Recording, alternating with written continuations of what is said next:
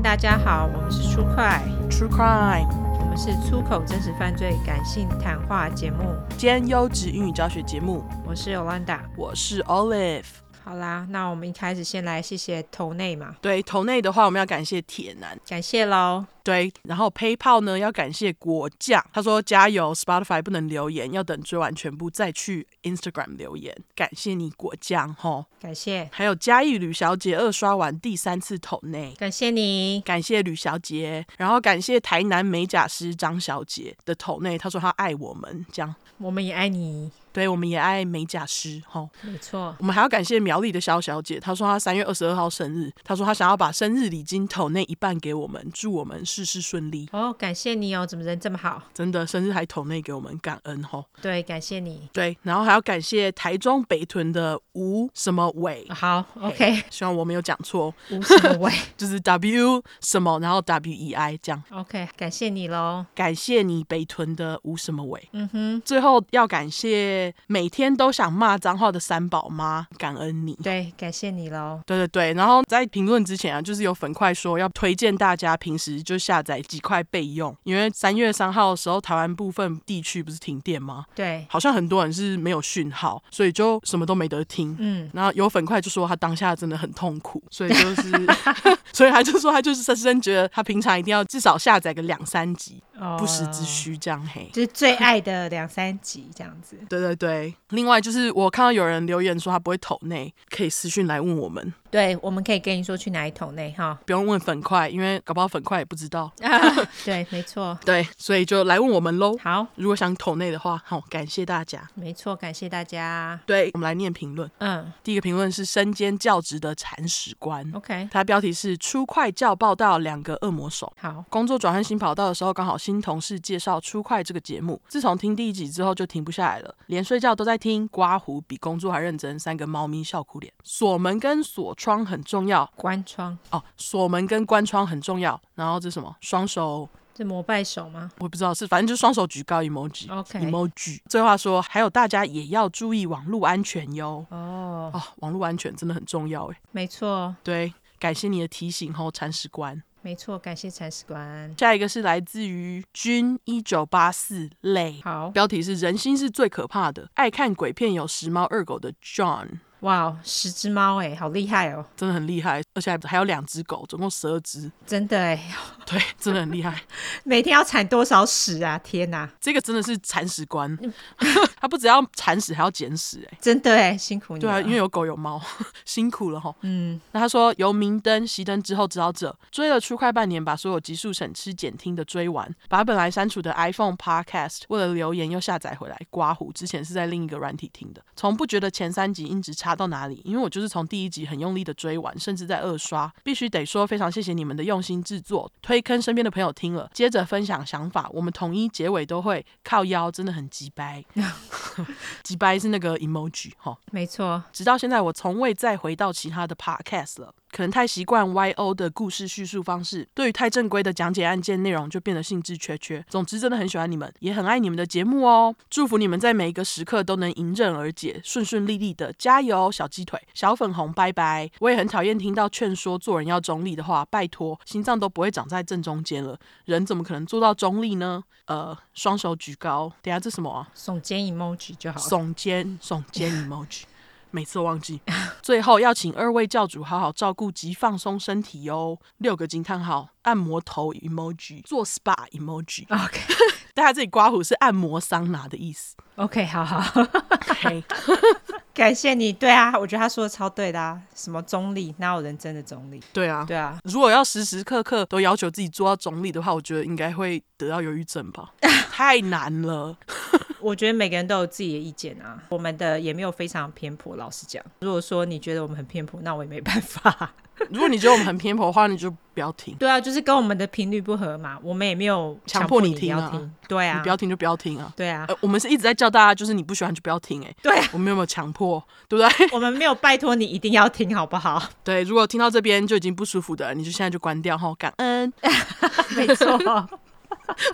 说得好，对，好，感谢这位君、啊，对，感谢君。一九八四。泪，对，流眼泪哈。嗯，这个下一个是来自于 Push Lin 林推，嗯哼，他的标题是出快也是邪教啊，惊叹号刮胡才刚追到邪教那两块，歪嘴吐舌脸。OK，最近才发现出快就整个陷入无法自拔，已经好几次直接听到看日出了啦，三个歪嘴脸。好，每次都告诉自己听完一块就得睡了，但是就是无法停止啊，两个歪嘴吐舌脸，五个 thumbs up。哇，听到看日出太厉害了！你现在应该已经听完了啦，现在应该是陷入一种每两周才有一集很痛苦的症状。哦，可他 留言是那个将近年底哦，对大家，我们现在已经在十二月了，感动是不是？对，应该已经听完了吧？又不是要听好几个月才听得完的。可是我们都蛮长的啊，你哎，我们现在也都已经做六十几集了，六十乘以两小时，一百二十个小时，这样才两三周，好不好？哦，还好啦。你说天天听通宵的话吗？对啊，你看他都直接听日出了。哦，好好好，可能是很快啦，搞不好就重刷。总之，感谢你哦，零推。没错，感谢。下一个是来自于 HK Ivan C，这是来自香港的评论。没错，他标题是五星评论一颗也没掉，来自香港的粉块，喜欢你们率性的风格，给听众很强的凝聚力。我更是听了也觉得心态变年轻，从前都很怕被碎碎念着锁好门窗，现在是很怕，哎，等下，现在是很着紧怕忘记。嗯哼，谢谢你们的努力，要继续走更远。感谢你哦，香港的听众。没错，感谢香港粉块 Ivan。香港应该更要好好锁门吧，因为人跟人其实都还蛮近的，真的，他们人多嘛，对啊，所以。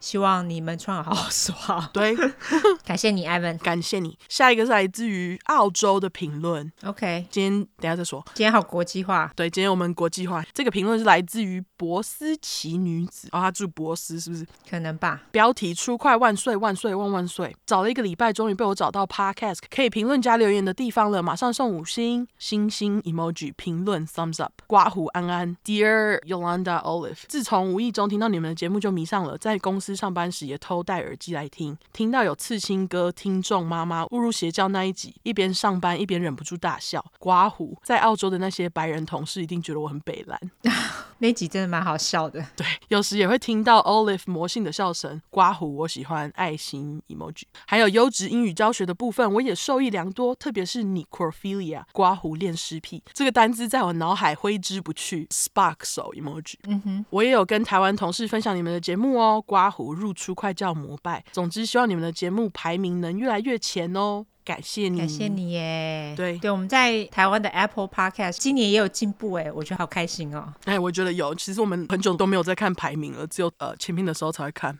哇，因为以前是每天都会一直 check。对对对，然后后来就觉得得失心有点重，对，现在就会觉得 算了，没有现，而且现在就是生活很忙。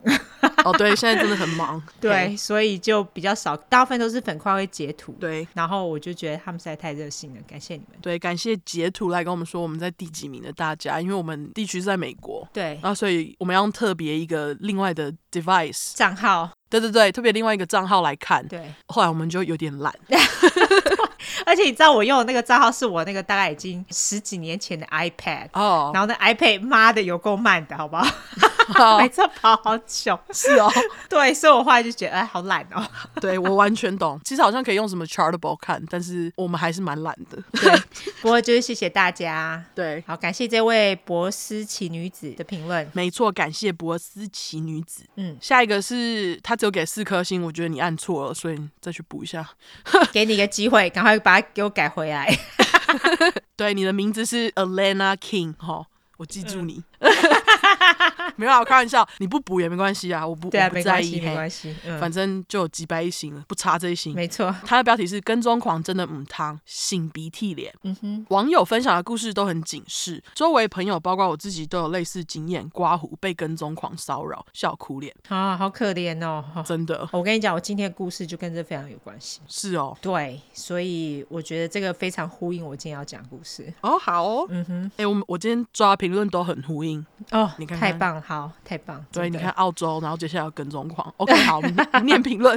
好，请继续多多提倡跟踪狂不浪漫，大笑苦脸。没错，不浪漫，跟踪狂去吃屎，一点也不。因为我妈以前就被跟踪过，哦，超可怕。然后我也被跟踪过，到底哪个女生没有被跟踪过？太可怕了。真的哎。对啊，你不觉得女生感觉就是晚上自己在外面走的时候，都要下意识很担心会有什么人突然跳出来攻击吗？我真的觉得以后就是那个人类女性的头上背后会多长两个眼睛，因为就是为了不被跟踪狂跟踪，进化呗，根据进化论演化，对。这这太烦了，真的，不然就是自己身体长出刀子之类的。对哦，自我防卫太累了。对，当女生对。然后他说：“P.S. 最近台湾跟骚法终于上线喽，笑脸。顺带一提，上线隔天竟然马上就被一个路人耳男、耳男、耳男、耳男在书店骚扰、呕吐脸。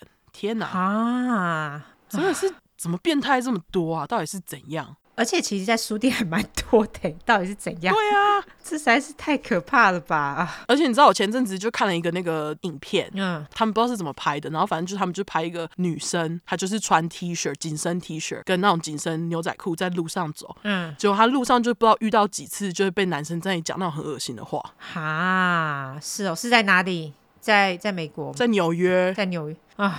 太可怕了！他们就会说：“哎、欸，妈妈，这样就是那种很恶心的搭讪台词。”妈你的头啦，太恶对什么哎、欸、，wanna get laid 之类的。然后我当时就觉得，哦，好恶哦，真的是变态好多。唉，女生辛苦了。对，这位 Alana King 也辛苦了。对，希望你不要再遇到了。真的。对，好，好，那下一个是来自于 Mary has a little dog，标题是“对不起妈妈，我就是需要那酷出快”。OK。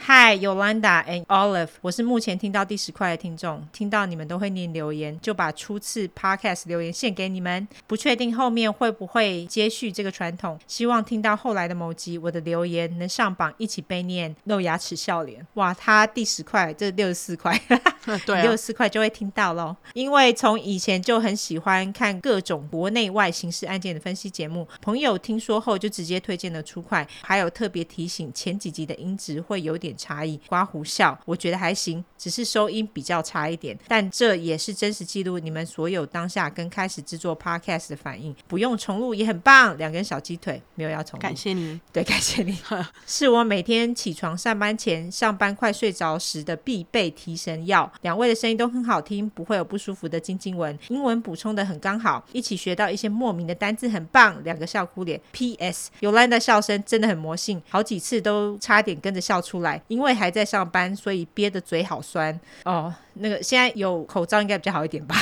刮胡。呜，猫猫超可爱，每次看到都会被萌死。两个双眼爱心脸。言归正传，听到现在，对于你们的谈吐到内容描述讲解都超级满意，细节逻辑都超清晰。听到你们在骂那些杀人犯，也会跟着一起骂，笑哭脸。边听边搭配 IG 上的图片一起看，超有画面。你们的用心真的赞赞，值得起立鼓掌，鼓掌 emoji。拍谁这个很长，之后就很短了吼。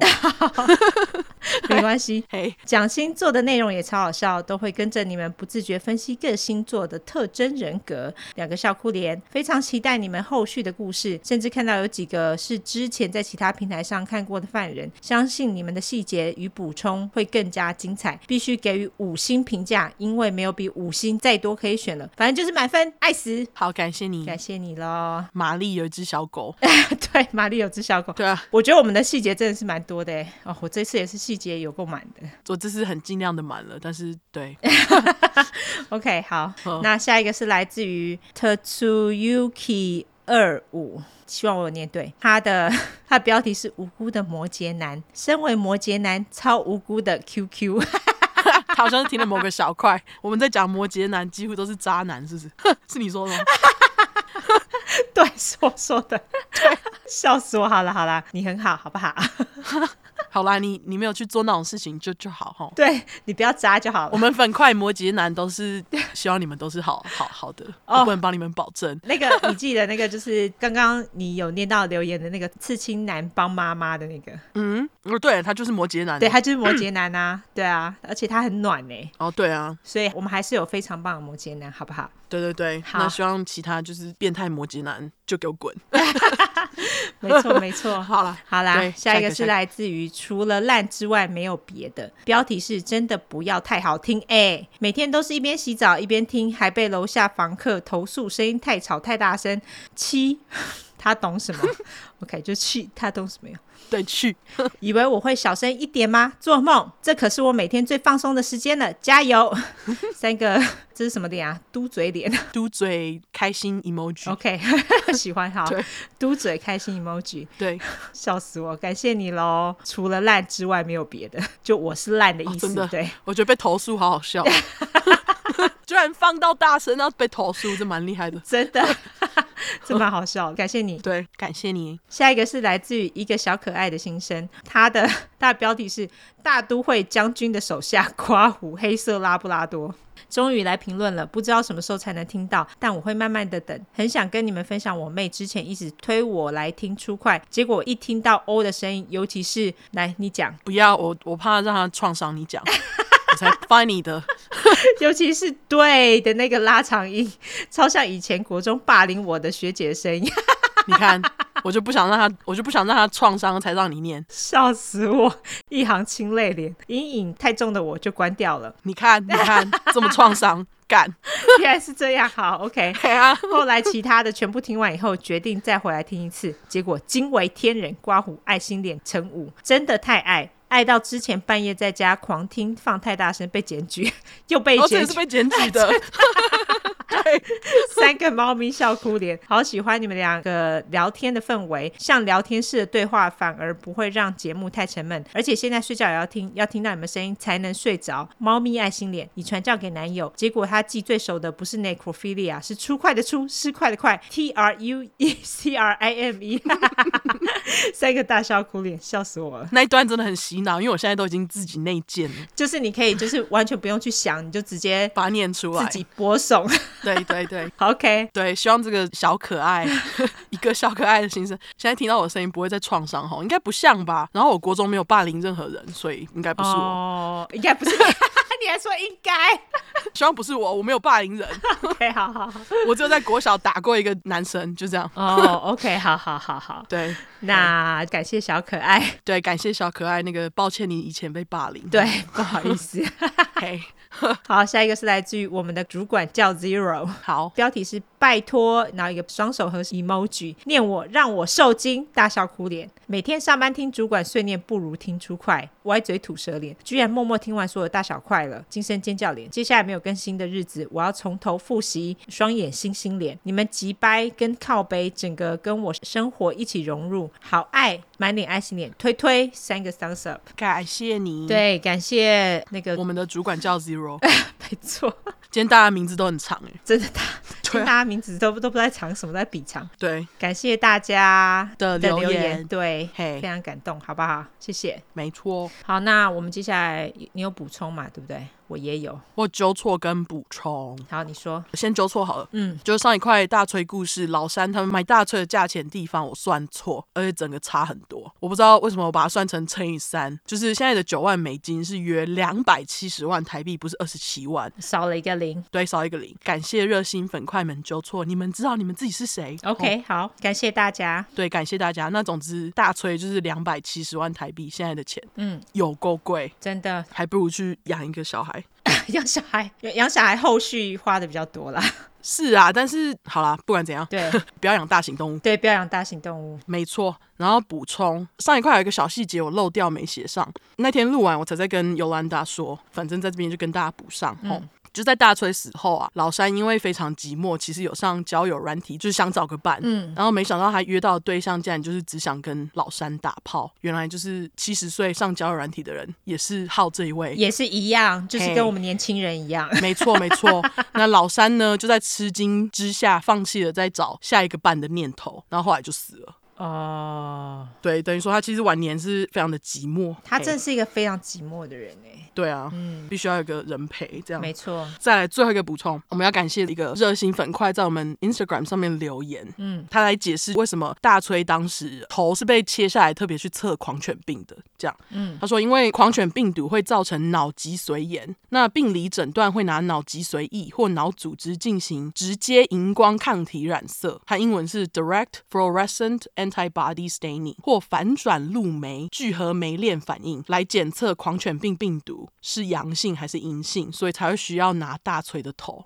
哦、oh,，OK，这个有留言在 Instagram 上面，我们就是有把它置顶，对，置顶。所以如果说大家要看详细一点的话，可以去看一下我们 Instagram 的留言。没错，对，那也非常谢谢他的补充。没错，那我这边有一个小小的，应该算是纠错啦。好。因为我们节目现在有一些精神科医师来看呢。哦，是吗？对，因为台湾没有心理医生的样，台湾只有精神科医生。OK，他就讲说，赞安诺其实并不是忧郁症的药物，它其实主要是镇静剂。嗯。因为主要的作用是镇静剂嘛，那它也可以用来治疗焦虑症跟恐慌症。因为有很多忧郁症的人，他们其实也有这些症状，所以赞安诺也经常会开给忧郁症的患者使用这样子。嗯，所以因为是精神科医生已经特别来跟我们指正，那我就觉得有必要把这个讯息传递出去这样子。没错，拍摄我们讲错哈。对，非常谢谢精神科医师们的收听喽。对，感谢你们。对，因为我们不是专业，那如果以后我们有任何讲错话，也欢迎再继续来纠错。对对对，我们都是自己上网找资料拼凑出来的，对，所以没错没错，所以就是麻烦你们了。没错，好啦，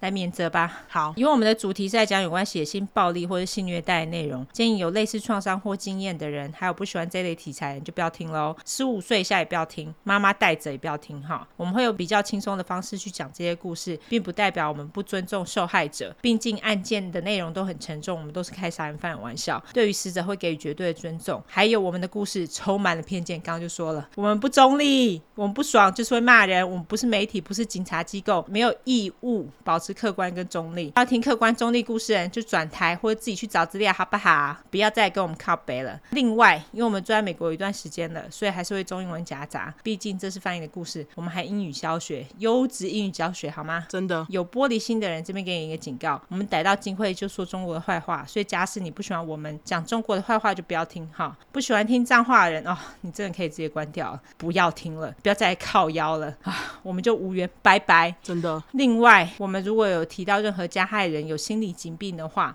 并不代表你有心理疾病就会干这些事情。有很多人有一样的心理疾病，我们有些粉块有这些心理疾病，他们也是充满了正气啊。所以，如果今天我们骂加害者，并不代表骂所有有相同心理疾病的人，大家就不要自己对号入座啦，哈。嗯哼。好，那今天你先开始嘛。没错。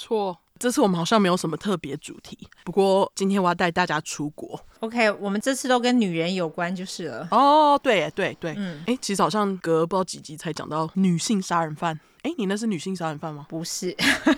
好好，OK，就跟女人有关。OK，对，这次我要讲的案件是发生在千禧年两千年的澳洲案件。案件当中的吉白朗呢，还是第一位在澳洲被判终身监禁不能假释的女性。哦，oh. 对，那她的名字是 Catherine Mary Knight，我就叫她阿刀。嗯，因为这个 Catherine 最后是用她的刀来杀死受害者，而且我觉得她对她的刀很执迷，就决定这样叫。好，那等一下我会先从阿刀的背景开始说，但是在故事开始之前，我要先警告大家，除了阿刀杀死受害者以及后续处理方面非常可怕，因为就是有主人肉的部分，而且据说当时看到命案现场的警察几乎都得长期去看心理医生，就可以想象现场应该是蛮可怕的。OK，对，不止这样呢，故事还有阿刀发疯残忍杀害小动物的情节，就是在这边先帮大家打个预防针。哦，oh, 能够听到现在粉块们应该都很 OK 了。对，但是今天的真的是蛮恐怖哈。好，那总之故事开始。嗯哼，阿刀在澳洲的 Tenderfield 小镇出生，生日是一九五五年十月二十四号，天蝎座加一。OK，还是第一名。我们现在天蝎座几百朗有十六个，稳坐第一。对，那个水瓶座加油。还有双鱼，双鱼已经不知道掉到哪里去了。双鱼现在需要超多个才能追得上，所以就不不管他了。双鱼加油好吗？后继无力，没错。对，其实阿刀啊，跟我们讲过的好几个吉白狼一样，有一个不是很健全的家庭。嗯，那追根究底是从刀妈 Barbara Thorley 开始的。刀妈在生下阿刀之前，她是跟一个叫做 Jack Ruhan 的男人结婚，婚后他们就一起住在南威尔斯的 Hunter Valley 猎人谷的 Aberdeen 保守小镇定居。在故事里面，我就叫这个地方为小镇，比较好记。嗯，这个小镇最著名的产业就是当地的屠宰场事业。镇上的居民多数都是在屠宰场工作，那刀妈的第一任老公也不例外，就说他是一个屠夫啦。嗯，那两个人婚后呢，就生了四个孩子。可是就在刀妈生下四个儿子们不久，她就和老公的同事兼朋友 Ken Knight 偷吃。根据刀妈表示呢，这是因为她再也受不了第一任老公经常酗酒和赌博的坏习惯，才会出轨。嗯，后来刀妈和第一任老公当然也就因此离婚啦。离婚之后嘞，两个大儿子和第一任老公一起住，老三跟老四则是被送到雪梨去跟阿姨一起住。那在这边我不清楚为什么儿子们没有跟刀妈一起住，嗯，毕竟他们的协议是怎样我不知道。不过在一九五九年的时候，这个第一任丈夫就去世了，之后呢，老大老二才变成刀妈在抚养这样。好，而这个出轨对象 Ken Knight 其实就是之后和刀妈一起生下阿刀的刀爸。嗯，那反正呢，他们在一起不久后，就在一九五五年生下老五阿刀以及双胞胎妹妹 Joy。哦，对，刚刚没跟大家说，阿刀其实还有一个同卵双胞胎妹妹。OK，刀妈这就生了六个，而且这还不是最后的总数哦，最后的总数其实八，有够会生哦，真的哎，总共生了八个。对，因为刀妈和刀爸总共也是生了四个。嗯，那刚刚不是有说前夫有酗酒跟赌博的坏习惯吗？但是其实刀爸也是一个酒鬼，而且他喝醉酒之后，不只会用言语恐吓刀妈，还会对他暴力相向，刀妈身上就时常会有伤。后来搞的就是小孩们都很习惯妈妈身上的伤口。哈。好可怜哦，真的就是很惨。嗯，更惨的是刀爸不晓得是性上瘾还是怎样，每天都至少要打炮，而且还要好几次。小时候撞到头是不是？可能有吧。OK，而且一旦刀妈拒绝呢，刀爸就会直接强暴她。哦，对，很可怕。更奇怪的是，有时候刀爸甚至会直接在小孩子面前强暴刀妈。虾米，OK，就是个渣。嗯，当然，刀妈也在刀爸的影响之下，开始出现一些脱序的行为，像是他就是会跟小孩子分享他自己的性生活方面的细节，还会特别跟女儿讲说，哦，他自己非常讨厌男人跟性。哦，对，那据说后来有一次啊，阿刀跟刀妈抱怨。他后来的交往对象想强迫和他发生性关系时，刀妈就跟阿刀说：“Put up with it and stop complaining。”优质英语教学时间。嗯哼，Put up with it 的意思就是接受他、忍受他。嗯，Stop complaining 就是停止抱怨的意思。那整句的意思就是要阿刀去忍耐这些不合理的事，不要再抱怨了。他自己都很讨厌男人跟性了，然后还要叫他自己的女儿去忍受这些事情，真的是不懂。对啊，我就想说你自己就可以跟小孩抱怨，我不懂哎，整个双标。对，没错。那总之，刀妈抱怨归抱怨，最终她还是没有离开，选择继续忍，而且在孩子的成长过程中，还会跟刀爸一起揍小孩。哈，对，而且他们在揍小孩，就是是那种，就是不管什么大小事，只要惹他们不高兴，小孩子就会挨揍，这样很衰啊。其实我觉得刀妈有点在转移他从刀爸那边受到的气，感觉是哈。对啊，在这边我不确定刀爸是从什么时候开始会在小孩面前强暴刀妈，但感觉应该是从小孩子们年纪很小就开始了。嗯，因为根据阿刀本人表示，他在十一岁之前哦就被有一半血缘关系的哥哥强暴过好几次。哦，我用屁股猜也觉得哥哥就是从刀爸那边学的，毕竟就看自己妈妈这样啊。对，关于这个细节，因为是阿刀自己说的，所以其实有被质疑过真实性。不过精神科医师啊，在诊断过阿刀之后，认为他讲的是真的，而且他的确也有那种疑似被性侵过的反应，连那个阿刀的家人有证实过，所以有发生过的几率应该是非常高。OK，在阿刀十四岁之前，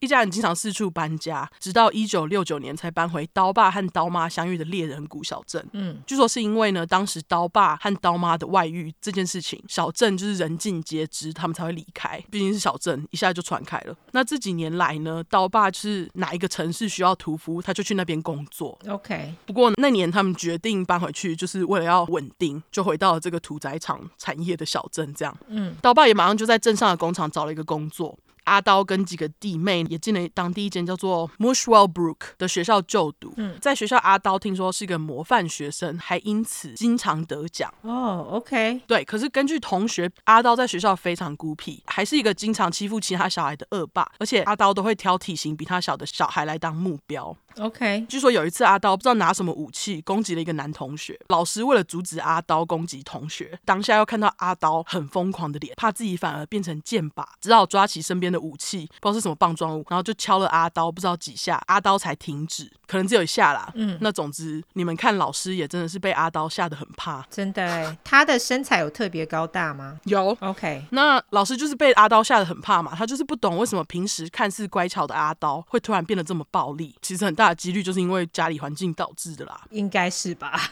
对啊，因为没有其他的。嗯，总之呢，阿刀在进了学校大概一年多左右，他就在十五岁的时候休学，而且他在离开学校的时候呢，并没有学会怎么读书跟写字。所以他其实后来是不太会拼字的。哈，OK，对，这其实也是因为镇上的传统，就是很多小孩啊都会在十五、十六岁的时候离开学校，就直接进到屠宰场工作。嗯，所以这个学校并没有教小孩太多东西。那个时候大概是七零年代初期，可能也没有那么重视教育。嗯，不管怎样，阿刀休学其实也是为了进屠宰场工作，毕竟刀爸就屠夫嘛，从小耳濡目染。嗯，根据阿刀本人表示，成为屠夫其实也是他的 dream job。优质英语教学时间，dream job 就是梦想中的工作，就是你最想要的工作。嗯，但是没想到，十五岁的阿刀兴冲冲的跑去应征的时候啊，不知道为什么被拒绝了。嗯，结果他就只好先去服装工厂打工。但是阿刀还是没有忘记他的切肉梦，所以。屠夫嘿，好，所以就大概在打工一年左右，他就辞职了。这是很特别的 dream job，真的啊，我觉得对于女生来说啦，比较特别一点，可能是因为他力气也蛮大的吧，我觉得。对，我等一下会跟大家讲他的体型。好，嘿，十六岁那年，阿刀终于开始和刀爸一起进屠宰场，成功开始切肉梦的第一步。不确定这次是因为刀爸的关系才被录取，还怎样？嗯，因为不止阿刀，阿刀的双胞胎妹妹，还有跟他十五岁的弟弟，也在这时候一起跟刀爸进屠宰场工作。好啦，说了这么多次屠宰场，好像要来一下屠宰场的优质英语教学哈。好，屠宰场的英文呢就是 abattoir，abattoir，听起来有点像法文。abattoir，哎，那个尾音好像是 abattoir。OK，A B A T T O I R。如果我发音错误，请那个吼有点难念，不知道大家什么时候会用到屠宰场的英文，反正就教一下，因为听起来蛮厉害的。OK，阿刀进到 abattoir 屠宰场之后，每个项目都学得很快，毕竟这是他的 dream job。阿刀也很快被从切内脏等出街工作，被升到那种去骨之类的工作，就是正式成为屠夫了。嗯、阿刀也因此拿到了一套专属他自己的屠夫刀组。他对于这组刀真的是满意到不行，回家后还在床边弄了一个挂钩，就他下班之后回家可以把屠刀挂在床头墙壁上，让他在睡前可以看着睡觉。嗯，那我知道有些人会在床边放武器，我自己其实也有，就是以免不时之需嘛。嗯，我在想对阿刀来说，可能差不多就是这个意思。哦，他表示如果在他需要的时候，这些刀会很方便。起初可能是为了自保，可是后来就变成阿刀方便拿来杀害受害者的工具。OK，对，不过阿刀真的也是非常喜欢他的刀。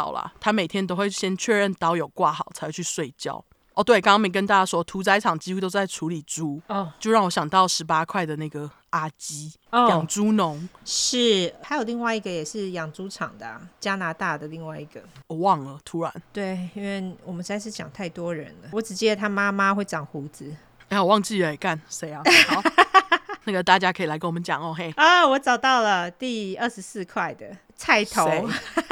哦，Pinkerton 是不是？对对对，没错。啊，菜头，对对对，妈妈会长胡子是他，嘿，没错。对，那我们刚刚不是讲到，就是让我们想到养猪农嘛。嗯。那其实阿刀跟阿基一样，对切肉这件事情很熟练。听说后来阿刀在工厂里面啊，跟一些经验老道的屠夫都有得比。不过也是因为这项技能，等一下命案现场才会这么恐怖。嗯。一九七三年，十八岁的阿刀在屠宰场第一次见到二十二岁的同事大卫 （David Kellett）。嗯。大卫在工厂主要负责杀猪，阿刀休息时间就会走到大卫负责的区域看他杀猪。OK。这其实也是因为阿刀本身很享受看猪被杀血流光的样子。哈。OK。对，很奇怪的嗜好哈。嗯哼。对，也许是因为经常。见面的关系，阿刀就喜欢上了大卫。不过大卫跟他爸爸一样是个酒鬼，是在养猪场工作一定要变酒鬼吗？我不知道。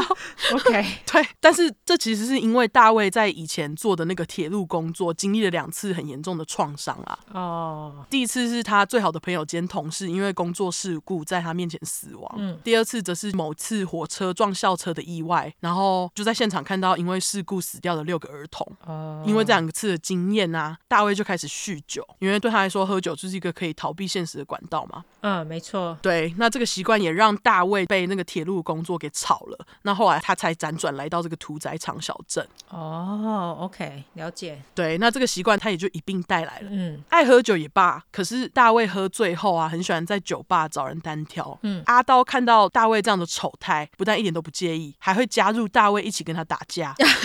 好哦。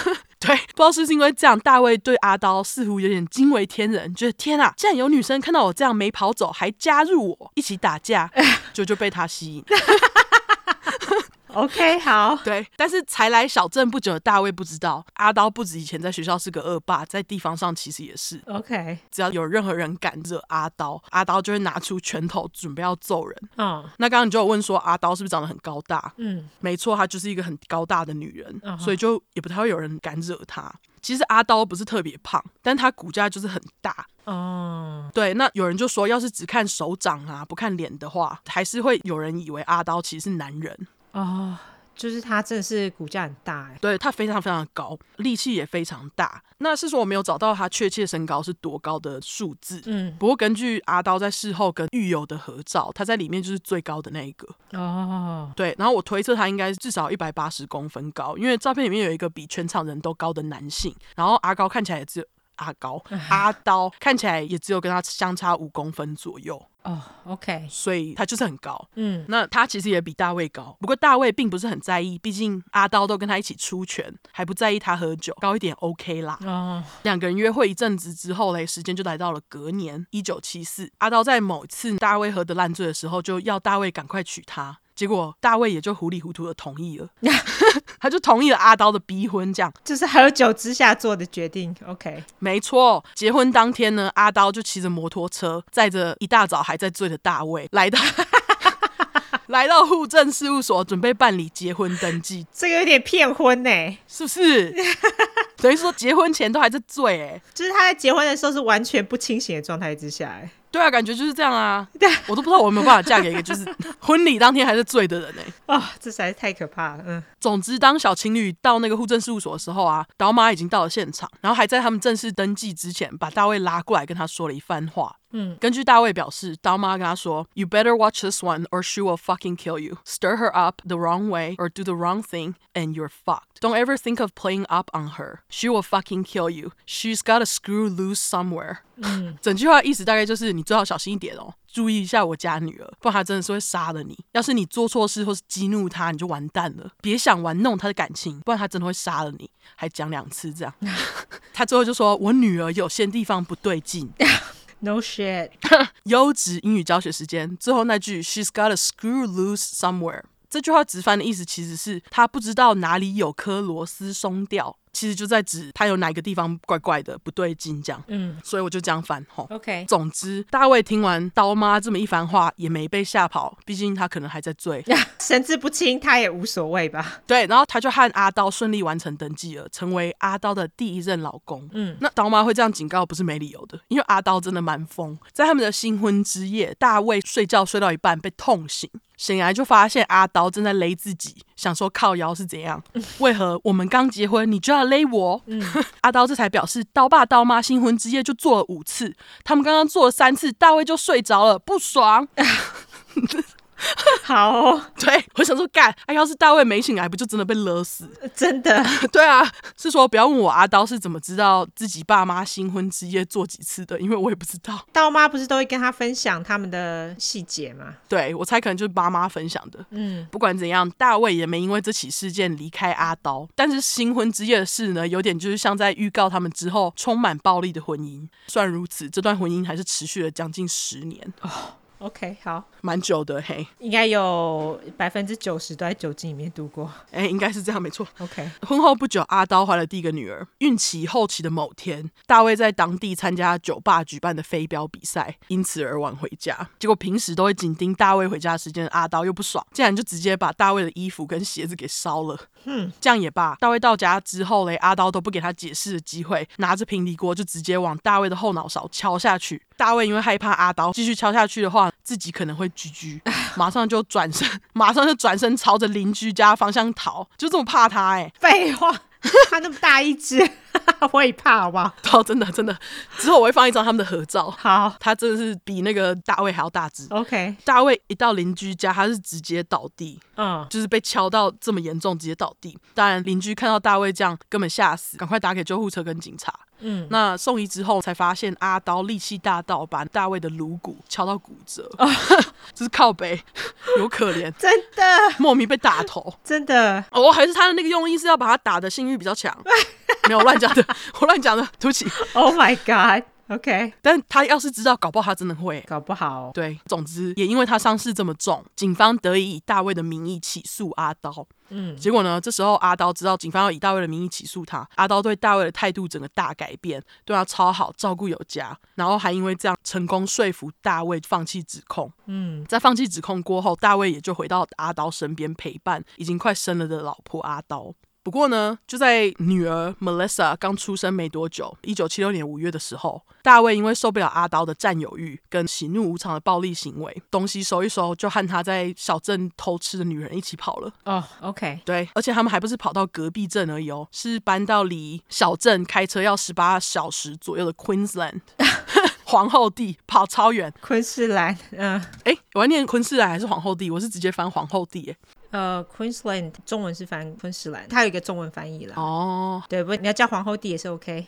那我就叫皇后帝，因为全部都打皇后帝，我怕我等下会念错。OK。阿刀知道这件事情，当然就是又要生气。嗯。那整个怒气不知道去哪发泄，他竟然就发泄在刚出生不久的女儿身上。啊，有够衰。对。在大卫跑掉的隔天啊，村民就看到阿刀推着婴儿车去市区，就在人来人往的街上抓着婴儿车甩来甩去，撞墙撞东西。哈，这到底是怎样？是还好在真的发生什么事之前啊，路人就上前去阻止阿刀，女儿才没怎样。嗯，那也因为这起事件，阿刀就被送到精神病院，在这里他就被诊断出有产后忧郁症。医院当时就认为阿刀会这样对女儿，应该就是这个原因。几个礼拜后，就让看似好的差不多的阿刀出院了。结果谁知道阿刀出院没过一会，他就带着两个月大的女儿出门，然后把女儿放到等一下就会有火车经过的铁轨上，人就走了。啊、怎么那么靠腰啊？对啊，好可怕的妈妈哦，杀小。嗯，是还好，附近有一个正在找食物的流浪汉 Old Ted，看到铁轨上一小包东西，才发现阿刀的女儿，并且在火车经过的前几分钟，千钧一发的救了她，就真的是还好哎。啊、哦，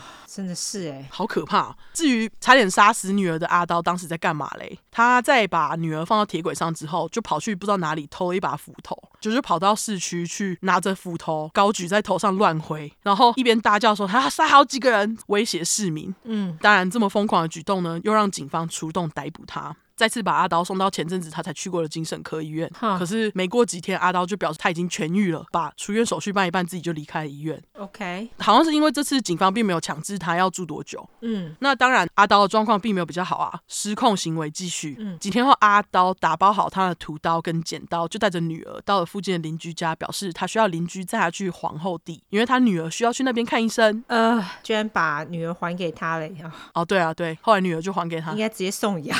靠腰，女儿有个谁？对，这样就被带去这个要把他弄死的妈妈那边。对，总之他刚刚不是说，因为他女儿需要去皇后地看医生吗？嗯，当然这是骗人的啦，因为他的目的其实是想要去找跑掉的老公大卫。但是邻居不知道这件事啊，而且上前应门的邻居其实也是一个母亲，她想说阿刀的宝宝有需求，于是二话不说就同意了，表示我等下就去你家载你。嗯，不久后呢，这个好心的妈妈真的就来了，后座上还带着几个自己的孩子。谁知道爱生气的阿刀看到又生气，直接就从包包里拿出放在里面的屠。刀碎念几句，你们有太多人，看来我得弄掉几个。然后他就拿着刀继续对着这个可怜邻居一家回来回去，还因此画上那个好心妈妈的脸。哈，好心妈妈还继续待着哦。他毕竟有刀。哈，好衰哦。对，邻居真的超衰。那既然刀都已经亮出来了，阿刀也没打算再假了。他就直接表示说：“其实我去皇后地是要找跑掉的老公大卫，你他妈给我开车载我去哦。”那个你他妈是我自己家，但是我想象阿刀语气应该就这样。OK，邻居听到也只得同意啊，毕竟他手上有拿刀嘛。嗯，是还好，这个好心妈妈还蛮聪明的，就告诉阿刀说：“这么长的路程，我们应该要先加个油吼。”阿刀也没什么异议，因为其实他正好想要在加油站的服务区兑换换支票。那当一行人来到加油站之后嘞，阿刀就好啦，我要去办事了，人就往服务区去了。于是呢，这时候好心邻居就趁这个空档，带着他的小孩跑到加油站老板的办公室，要老板把门赶快锁好，然后指着自己脸上的伤，要老板赶快帮他们报警。可是啊，在警察来得及赶到之前，换完支票的阿刀就发现邻居一家逃走这件事，马上要生气，有够爱生气，直接就把放在加油站旁边的割草机后面刀片用他的蛮力徒手扯下来。它是一片长方形的刀，割草刀是长这样。嗯，那总之，阿刀拿着割草刀就朝着邻居一家躲着的办公室走去，毫不迟疑的就拿着这个刀往办公室的门上面砍。大家想象一下，好心邻居一家在门后有多吓，只是都躲起来的死神还是找过来，有过恐怖。对，那根本就是电影情节啊。嗯，而且啊，门竟然就真的在阿刀乱砍之下被弄开了。OK，嘿，然后阿刀这时候立马他就抓一个邻居的儿子，拿刀架着他当人质。非常还好，警察在这时候赶到现场，阻止了一切。嗯，那你们应该想说，哎，警察是不是用枪阻止他？不是，他们用的是一把扫把。因为当时阿刀胸前还带着女儿，挟持的又是小男生，警察不想伤到小孩子，所以就一把抓起办公室旁边的扫把，往阿刀身上敲下去，阿刀才就范。哦，OK，对。但是你不觉得阿刀真的很疯狂吗？他是身上背着女儿在做这些事，欸，哎，而且他的刀子还没有伤到女儿，我觉得真的是。哦，对，哎，对啊，女儿好可怜哦。对，接着阿刀就被送到另一间比较严格的 Morisset 精神病院去做治疗并拘留，就不像上次一样可以自己办出院。这时候女儿就是交给刀爸刀妈照顾，这样。嗯，那在医院治疗的期间，阿刀告诉护士，其实要是好心邻居一家不逃跑的话，他原本的计划是想要杀死加油站服务区的一个修车工。那究竟为什么阿刀会想要杀死这个修车工呢？嗯，因为阿刀说修车工把大卫的车修好，大卫才有办法跑到这么远的皇后地。哈，他怎么知道？我也不知道他是怎么调查到的，好可怕。对，阿刀紧接着还表示，他原本的计划是想把修车工杀掉之后，然后等到好心邻居带他去大卫家，他才要杀掉大卫。哈，然后我就觉得阿刀可能不像刀妈说的只有一颗螺丝松掉而已呢，应该可能有很多颗。对，对啊，实在太疯了。可是啊，这么疯的阿刀。还是打动了跑掉的大卫哦，因为远在皇后地的大卫一听到警察通知他自己的老婆为了去找他干了这些事，还因此住进精神病院，大卫就立马离开外遇对象，和大卫妈一起开回小镇找老婆。傻小，对，我不懂哎，傻小，对，我不懂。我觉得你怎么可以听到就是你老婆拿着一把刀砍着一家妈妈带小孩，不知道感动的点在哪？对，他就觉得天啊，你居然为了我这么做，可能就像当时他就是跟他一起出拳的感觉一样。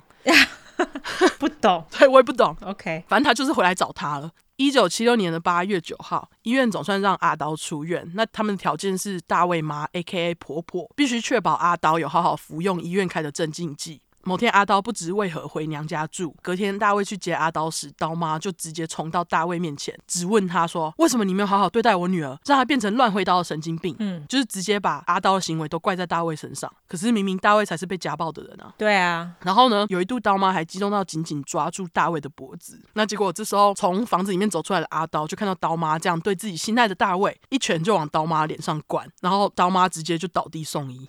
好哦，就这家人到底是怎样？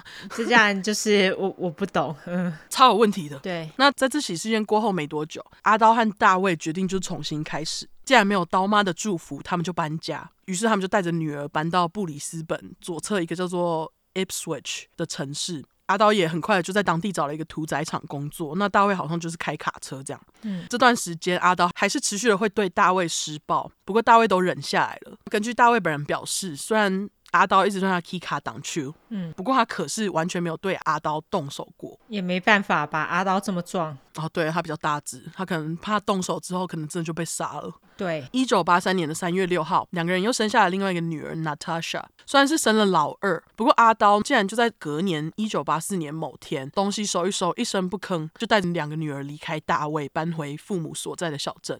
就是不知道为什么，他就决定要离开大卫这样。啊、哦，大卫出运啊！对，他真的是出运了。然后让人非常意外的是啊，大卫后来说，除了很容易生气这点以外，他认为阿刀是一个非常完美的老婆跟妈妈，他绝对有撞到头。对，我就想说，他真的是被虐到还帮阿刀讲话哎。那个斯德哥尔摩症候群，OK。对，那其实不止大卫帮阿刀讲话，其实女儿们在事后也是像这样被虐，也是经常被打。那他们其实，在被虐到在案发后，就是还是会帮妈妈说话啦。啊、oh，OK，很可怜。嗯，总之阿刀就回到小镇了嘛。嗯，他马上也就进到他最熟悉的屠宰场工作。大约再过了两年左右，他又遇到和他谈下一段感情的男人哦，对，刚刚没有讲，阿刀总共有四段认真的感情，嗯，我们正在第二段。哦、好，一九八六年，三十一岁的阿刀在酒吧遇到三十八岁的矿工 David Saunders，因为又叫大卫，我就叫他二点零。好，那二点零跟一点零一样，很爱喝酒，又在一个爱喝酒的，嗯，然后他也是比阿刀矮一点。那根据身边人表示啊，二点零就是一个有礼貌的好人，而且很爱狗。嗯，两个人在开始交往了几个月之后，二点零就搬进了阿刀家，和他两个女儿一起住。不过二点零这时候还是留着自己原本的公寓，因为毕竟他们才交往几个月嘛。嗯，如果真的怎么了，有需要，二点零还是可以回自己家住。但是只要二点零回自己家住啊，阿刀就会不开心。因为他就是会怀疑二点零是不是偷偷在自己家里养女人这样，OK，因此经常莫名其妙在二点零回到阿刀家的时候又把他赶走。我就想说，不就还好二点零有把公寓留着，不然他就要睡路边了。对啊，而且啊，每次阿刀把二点零赶走之后，阿刀都会就是亲自去二点零的家，然后求他搬回去。我就不太懂这样的关系，就是到底是要干嘛？就是你要让人家走，又要求他回去。施暴的人不都这样吗？哦，真的耶，好像是对。嗯，那每次他求二点零，二点零也几乎都会答应。但是在一九八七年的五月，阿刀对二点零做一件非常过分的事。老实说，我听到都想杀阿刀。事情的发生是这样的：那天阿刀和二点零在吵架，似乎又是在吵外遇的事情，就说：“哦，是不是在你公寓养女人之类的？”嗯，吵着吵着，阿刀就拿着刀走到门外，抓起二点零刚带回家不久、只有两个月大的小狗，就把小狗给杀了。哦，关小狗什么事啊？对，他就是为了要举例，表示要是二点零敢外遇的话，这就是你的后果。哦，真是，就是恐怖情人，超级啊！对，不想听怎么杀，请跳过接下来大概十秒左右。好，嗯、在门内的二点零这时候就突然意识到，干，我的小狗在外面。阿刀不知道会对他怎样，他就冲出去看。二点零一出门，只看到他的小狗被割喉，已经死掉的样子，就是割喉。对。而且就在二点零当下震惊之余，阿刀平底锅就从他的背后打过来，又是平底锅，没错，很爱平底锅，直接敲晕二点零，二点零真是超衰，狗被杀还被敲晕。我觉得阿刀他在屠宰场已经屠宰那么多只猪了，我觉得他觉得小狗根本就没有什么。对啊，嗯，他就是为了达成目的，他不 care，但是我觉得这太鸡白了吧？对，关小狗屁事啊！没错，而且人家又没有真的出轨，你到底在杀狗干嘛？就算有出轨，你杀狗也对，也是关狗屁事。啊，对啊，你要你就去针对这个男的啊，你干嘛去对他的狗那个就很贱。对啊，那你们以为二点零会因此离开他吗？并没有，他醒来之后还是继续和阿刀在一起。我只能说，爱情真的会使人盲目哎。不是因为惧怕阿刀吗？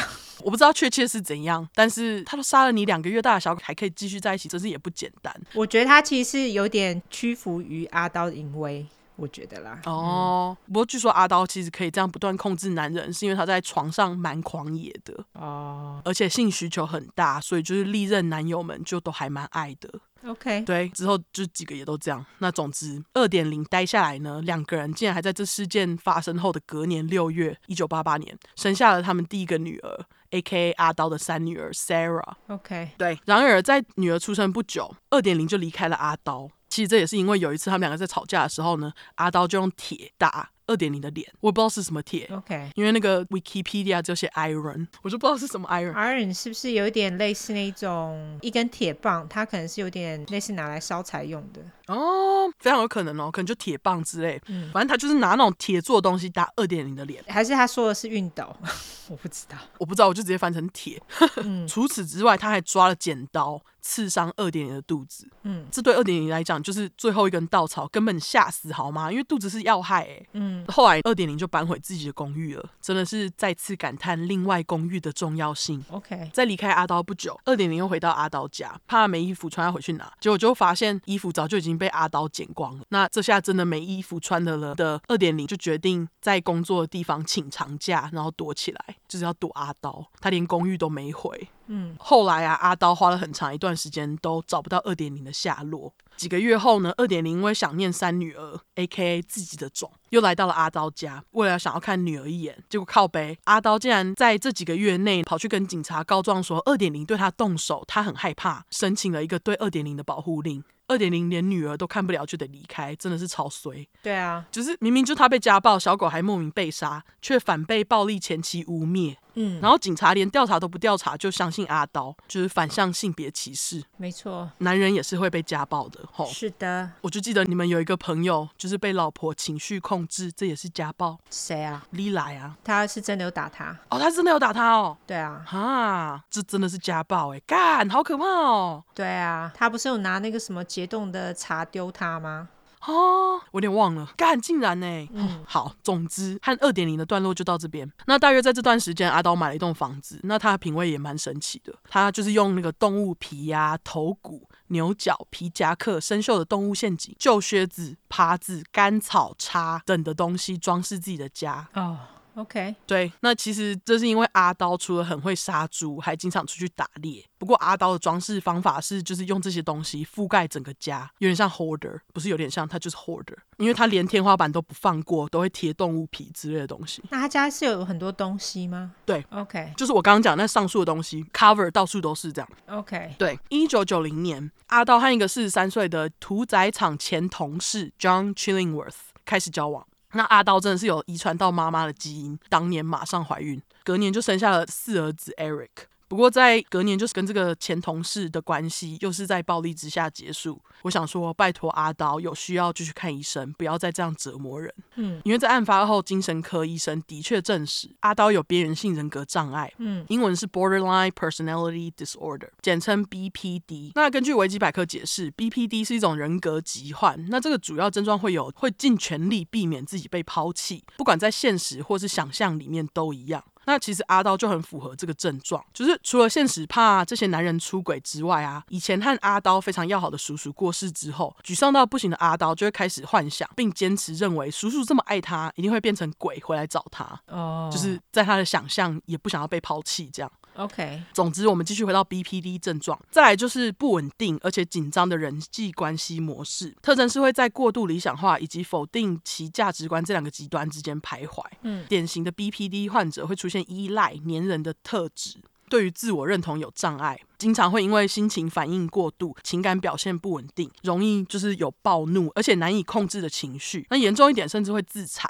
大约有十 percent 的 BPD 患者是死于自杀。BPD 介绍大概就到这边。OK，是说诊断出阿刀这个边缘性人格障碍的医生啊，又特别表示，有这个 BPD 不代表你就会去做阿刀做的事，这跟那个没有关系。他就说纯粹只是因为他急掰才杀人。嗯，不过这 BPD 就解释了阿刀会突然就是暴怒或是时好时坏的个性。OK，对，我的主角好像有 BPT。哦，是哦，嗯，可是其实有很多人都有啦。对，我们只是在说他有，但是跟他杀人没有 link，可能有啦，可是就是不是有这个人都会去做这种事。对，一开始就说了。对，一九九三年，阿刀在酒吧认识了刚和前妻分手不久后的矿工 John Charles Price，小名 Pricey，我就叫他阿贵。嗯，那其实阿贵就是我们今天故事中的可怜受害者。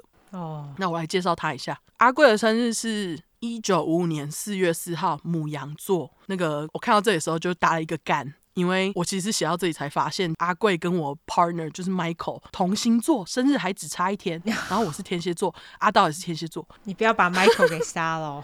我不会，我不会，我我没有那个技术。OK，好好好好好。嘿，hey, 对。那总之，根据认识阿贵的人表示，阿贵是一个超级好人，人见人爱，就连阿贵的前妻都说他赞。甚至就是在他们一九八八年分居之后，前妻都表示阿贵你人太好，请把房子留着，就是人这么好。嗯。阿贵在遇到阿刀时呢，其实已经是三个孩子的爸。就是他跟前妻生的。那阿刀自己也是四个小孩的妈，同岁又经常聊到小孩的他们，很快就开始交往。那据说在遇到阿贵之前啊，阿刀其实不喝酒，是和阿贵在一起才开始喝，不知道为什么。OK，虽然说阿贵在他们交往之前，早就在地方听说过阿刀会家暴男人的传闻，但是他还是选择相信他眼前的阿刀。嗯，况且他的两个孩子似乎好像也都喜欢阿刀。哈，似乎似乎，但其实并没有。OK，谁知道几年后阿刀就变成了阿贵的死神。是说阿贵是阿刀交往的男人当中啊，唯一和他身高差不多的。之前几个都是比他矮嘛。嗯，他们在刚开始交往的期间，一切都看似非常顺利。一九九五年，阿贵还让阿刀带着女儿搬进他家，跟他一起住。大家也知道同居会有一个蜜月期嘛。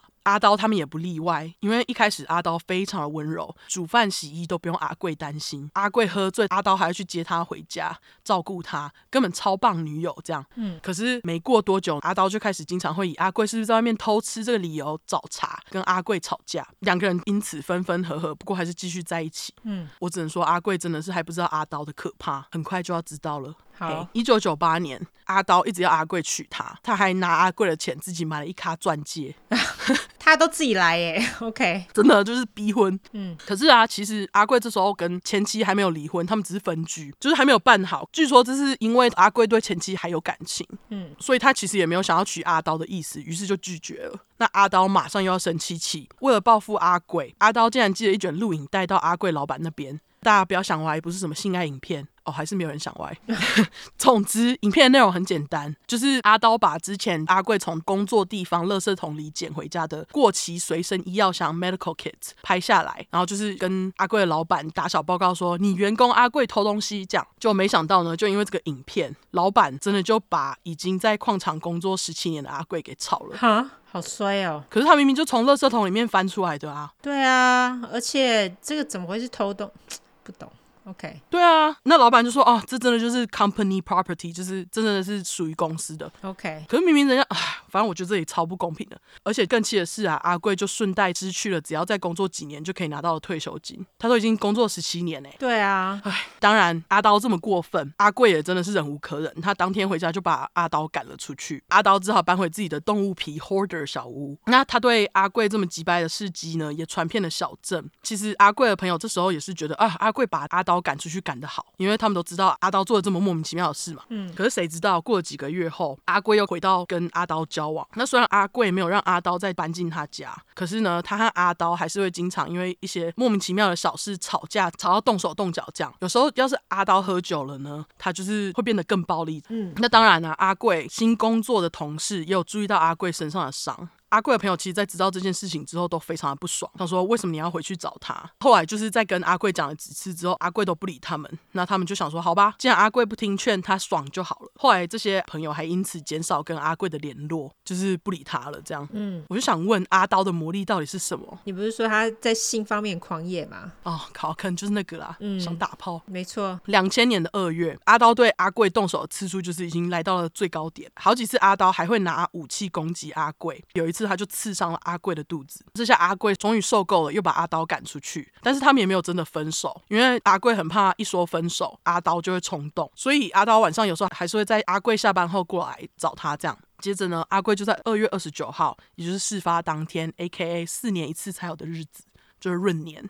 嗯，他那天一早就到法院申请保护令，就是要申请说不要让阿刀接近他跟他的小孩，因为阿刀实在太失控了，他怕阿刀会对小孩子不利。在这里我是没有找到保护令当天有没有下来，不过刚刚就说了，因为这是事发当天，所以他们后来有见面。嗯，总之呢，阿贵在地方法院办事结束之后呢，他就照常去上班，还在那天下午跟同事说，要是他明天没来上班的话，那就是因为阿刀杀了他。就是开玩笑说就对了，没有，他很认真的说。哦，真的吗？OK，对，他很认真的说。那同事听到当然就想说，那你这样干嘛还回家，对不对？你干嘛去就是跟他碰面啊？对啊。阿贵就说，因为他觉得要是他不回家的话，阿刀会对他的小孩动手。哦，OK。但是这也非常有可能，对不对？对。就在阿贵上班，然后跟同事讲这些话的时候，阿刀就是跑到已经结婚生子的女儿们家。刀女儿有注意到阿刀很奇怪，不止讲话特别温柔，还拿着录影机对所有小孩录影，并且跟那个女儿还有孙子们讲了一些类似“我爱你”啊之类的，就是平常不会讲的话。然后家人就觉得他很奇怪，嗯，也认为这其实是阿刀试图当做遗嘱的话。OK，而且啊，真的是不知道阿刀在想什么，他就是看孙子看到一半就把衣服解开，让孙子孙女们碰他的胸部。傻小，OK，对，真的是傻小。我就想说，Why？嗯，为什么？对，就孙子孙女为什么想要看你胸部？莫名其妙。对啊，为什么你的孙子孙女要看阿嬷的胸部？对不对？对，超怪的。对，那据说这段其实有在阿刀的录影里面哦，我们是找不到影片的啦，我是看书面资料。嗯，那总之呢，阿刀在见过家人之后，他就先到了一间二手衣店，买了一件黑色性感睡衣，就到了阿贵的家，并且把阿贵的两个孩子送到朋友家过夜，人就离开了。那可惜的是，阿贵不知道这件事情，他就回家了。就是他不知道小孩子早就已经被阿刀送走了。嗯，那他回家之后呢，他就发现哎，家里都没人。于是阿贵就去邻居家坐到很晚，才在十点多回家。其实就在十一点上床睡觉了。结果就在阿贵躺下没几分钟，一辆车开进阿贵家的车道。坐在车子上面的人就是死神阿刀。OK，阿刀进门后在客厅坐了几分钟，看个电视，就去洗了澡，把稍早买到的二手性感睡衣套上，带着屠刀就进到了阿贵所在的房间。那我是不知道阿贵房间有没有像阿刀床头一样的挂钩啦。嗯，但是他就是把刀放在床附近，接着呢，他就把阿贵叫醒，诱惑他打炮。阿贵迷迷糊糊的也就服了。OK，男人真的很好控制哎，性感睡衣。对对，在他们发生性行为之后嘞，阿贵马上就睡着了，毕竟隔天还要上班。但是阿贵没想到这么一睡着，他就没有隔天了。嗯，因为就是阿贵睡着没多久，阿刀就拿起他准备好在床边的屠刀，对着熟睡着的阿贵身体狂刺。那根据警方事后分析，房内的血迹啊，阿贵在被攻击之后其实有醒过来，还有试图跑走，但因为阿刀力气真的很大，又一直紧追在后，并且拿着刀追着他，只要一碰到阿贵，阿贵就会被他捅，只是阿贵根本抵抗不了啦。嗯，最后阿贵就因为失血过多而致死，这样。最后尸检报告是显示啊，阿贵的身体前后总共是被捅了三十七刀，而且很多都是阿贵的要害上，根本就是 overkill。嗯，那在确认阿贵死掉之后，阿刀就拖着阿贵的尸体来到了客厅，接着就拿着他的屠刀组开始分尸阿贵的尸体。他就剥了他的皮，整个人的身体剥皮，这样，嗯，把皮剥下来之后呢，阿刀就把这块人皮挂在他早就已经准备好在墙上的肉钩上面，挂得像窗帘一样。嗯，那接着呢，阿刀把阿贵的头砍下来之后呢，阿刀就切下一部分身体的肉，用马铃薯、南瓜、甜菜根、节瓜。白菜、黄南瓜一起煮，然后还特别弄了一个 gravy，那我就翻成肉汁酱。那这肉汁酱其实蛮恐怖的，等一下再跟你们说。嗯，肉汁酱呢，就是一种肉汁跟面粉还有奶油做成的浓稠酱汁，就是 gravy，在美国很常见。是对。那总之，阿刀在煮完人肉之后，就非常满意的盛了两盘放到桌上，然后就在盘子的旁边放了各一张阿贵两个小孩名字的纸条在盘子前面，哦、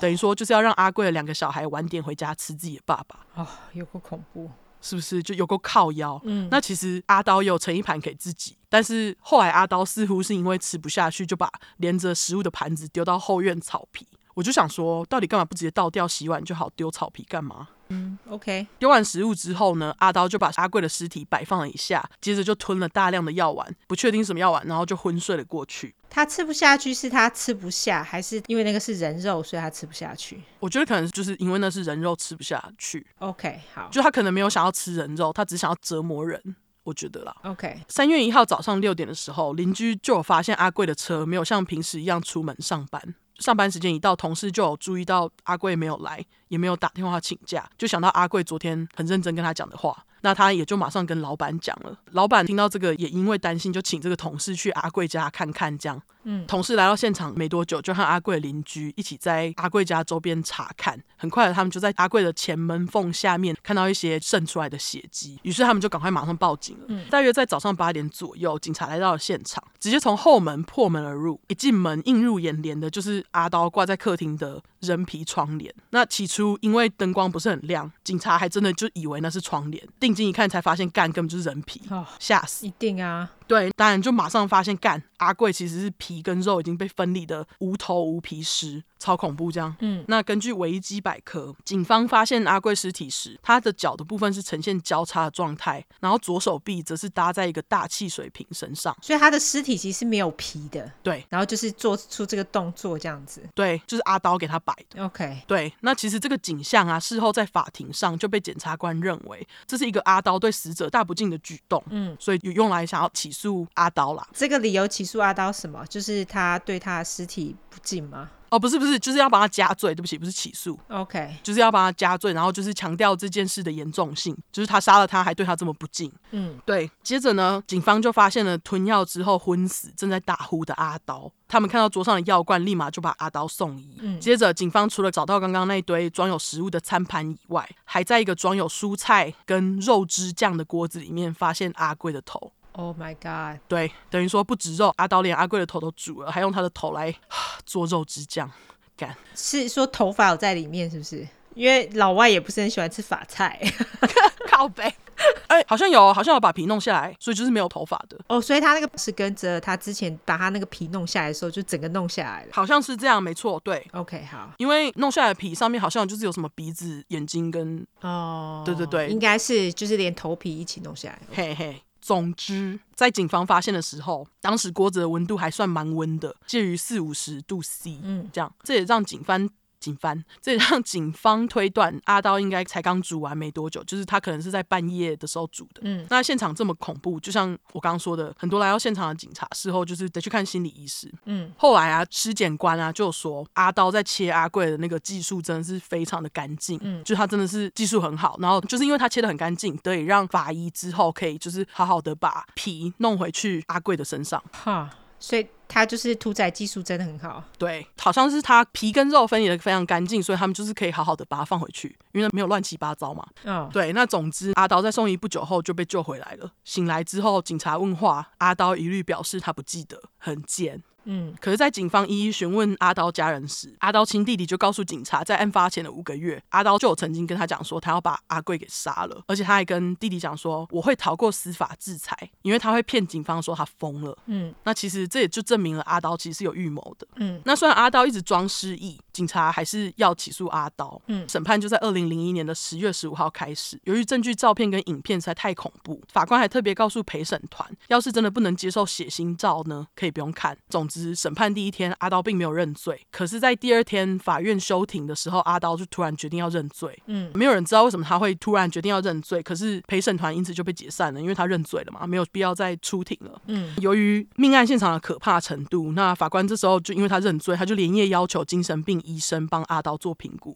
最后结果就是我刚刚说的 BPD 边缘性人格障碍。据说原本阿刀律师是想要用阿刀有解离性身份疾患，就是我们哦 DID，对对对 DID 就是我们之前说那个啊、哦，我的也有到 DID，OK。是哦，对，他们想要用这个人格分裂帮阿刀辩护，可是其实最后心理医师并没有说他有 DID。OK，对，当年的十一月八号，法官表示，因为阿刀手法太过残忍，而且阿刀又没有表现出悔意，所以他觉得阿刀需要严厉的惩罚，判处阿刀关无期，而且没有假释的机会。嗯，而这也是澳洲历史上第一个给女性杀人犯关到死的例子。虽说阿刀是第一个无期徒刑的女杀人犯，但是他的案件其实，在澳洲没有特别有名。哈，对，为何？因为当时。就是在 cover 这个整件报道的记者，他在看了图片啊跟细节之后，他就觉得干这件事情实在太恐怖了，不应该要让大众知道。哈。才要让大众知道吧，然后就报得很轻，然后后来就是有一个记者把这整件事情写成书。OK，对，最后阿刀就被送到 New South Wales 的 Silverwater 的女子监狱去关。这样，嗯，在二零零六年六月的时候，阿刀呢竟然就是提出上诉，表示这个终身监禁的刑期实在太严厉了啊！屁，对。那最后这个上诉是被驳回，因为其实那个法官啊有特别在他的案子里面注明说，这人永远不能被假释。当然不行啊，有个恐怖哎、欸。对啊，他做那么多过分的事哎、欸。对啊。那据说阿刀在监狱里面还是什么模范犯人，其他狱友也都非常尊重他。而且就是阿刀在监狱里那房间，就跟他以前的那个 hoarder 小房间差不多，可能就是想维持动物皮小屋的传统。什么？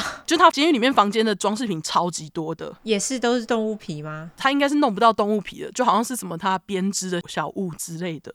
狱友就说哦，他的房间东西很多，这样。他真的就是 hoarder。对，嗯。现在阿刀是六十六岁，希望他快点死完。他居然还活着，哦，我天哪！对，那他现在在监狱，好像就是在工厂工作，这样。知道是做什么工作吗？好像是组装，不知道什么 speaker。哦，OK，了解。对，好可怕哦，这个人。对，我真的觉得这故事太恐怖了。他真的好恐怖哎！他真的就是蛮发疯的一个人哎。对啊。我觉得就是跟他背景有关了。对，总之就到这边。这个也是大家敲的案子，感谢你。对对，希望大家那个满意哈，那个烂肉我尽量提供了，非常精彩，感谢你喽。好，晚安，晚安。好，那这次我要讲案子是我们很少讲的悬案，因为大家都知道我们不喜欢讲悬案。因为没有一个结果，真的没送。对，但是这是例外原因，是因为这个案子真的实在是太奇怪、太神奇了，所以我想说讲给大家听听。好期待哦！那也欢迎大家留言跟我们讨论啦。那这次的主角的名字呢，是一位女性，她叫做 Cindy James，就叫她弟弟。直接爆雷，她最后死了。她的死呢，到现在都还是一个谜，这个谜团正是到现在都还没有解开。但有很大一个原因，是因为这个事件发生的年代就是不是现代，所以有很多线索。就是没有办法用现代科学去解开。我们今天主角也就只有一个，就是弟弟。我就直接从他的背景讲起。好，弟弟他也不是美国人哎，他是加拿大人。哦，哎，我们今天都是出国，OK？对，我们今天都出国。他是出生于加拿大的安大略省，他的生日是一九四四年一月一号，就是摩羯座。啊，好，你讲你的座，我讲我的座。哦，但是你的是受害者，我是吉白狼哎。对，没错。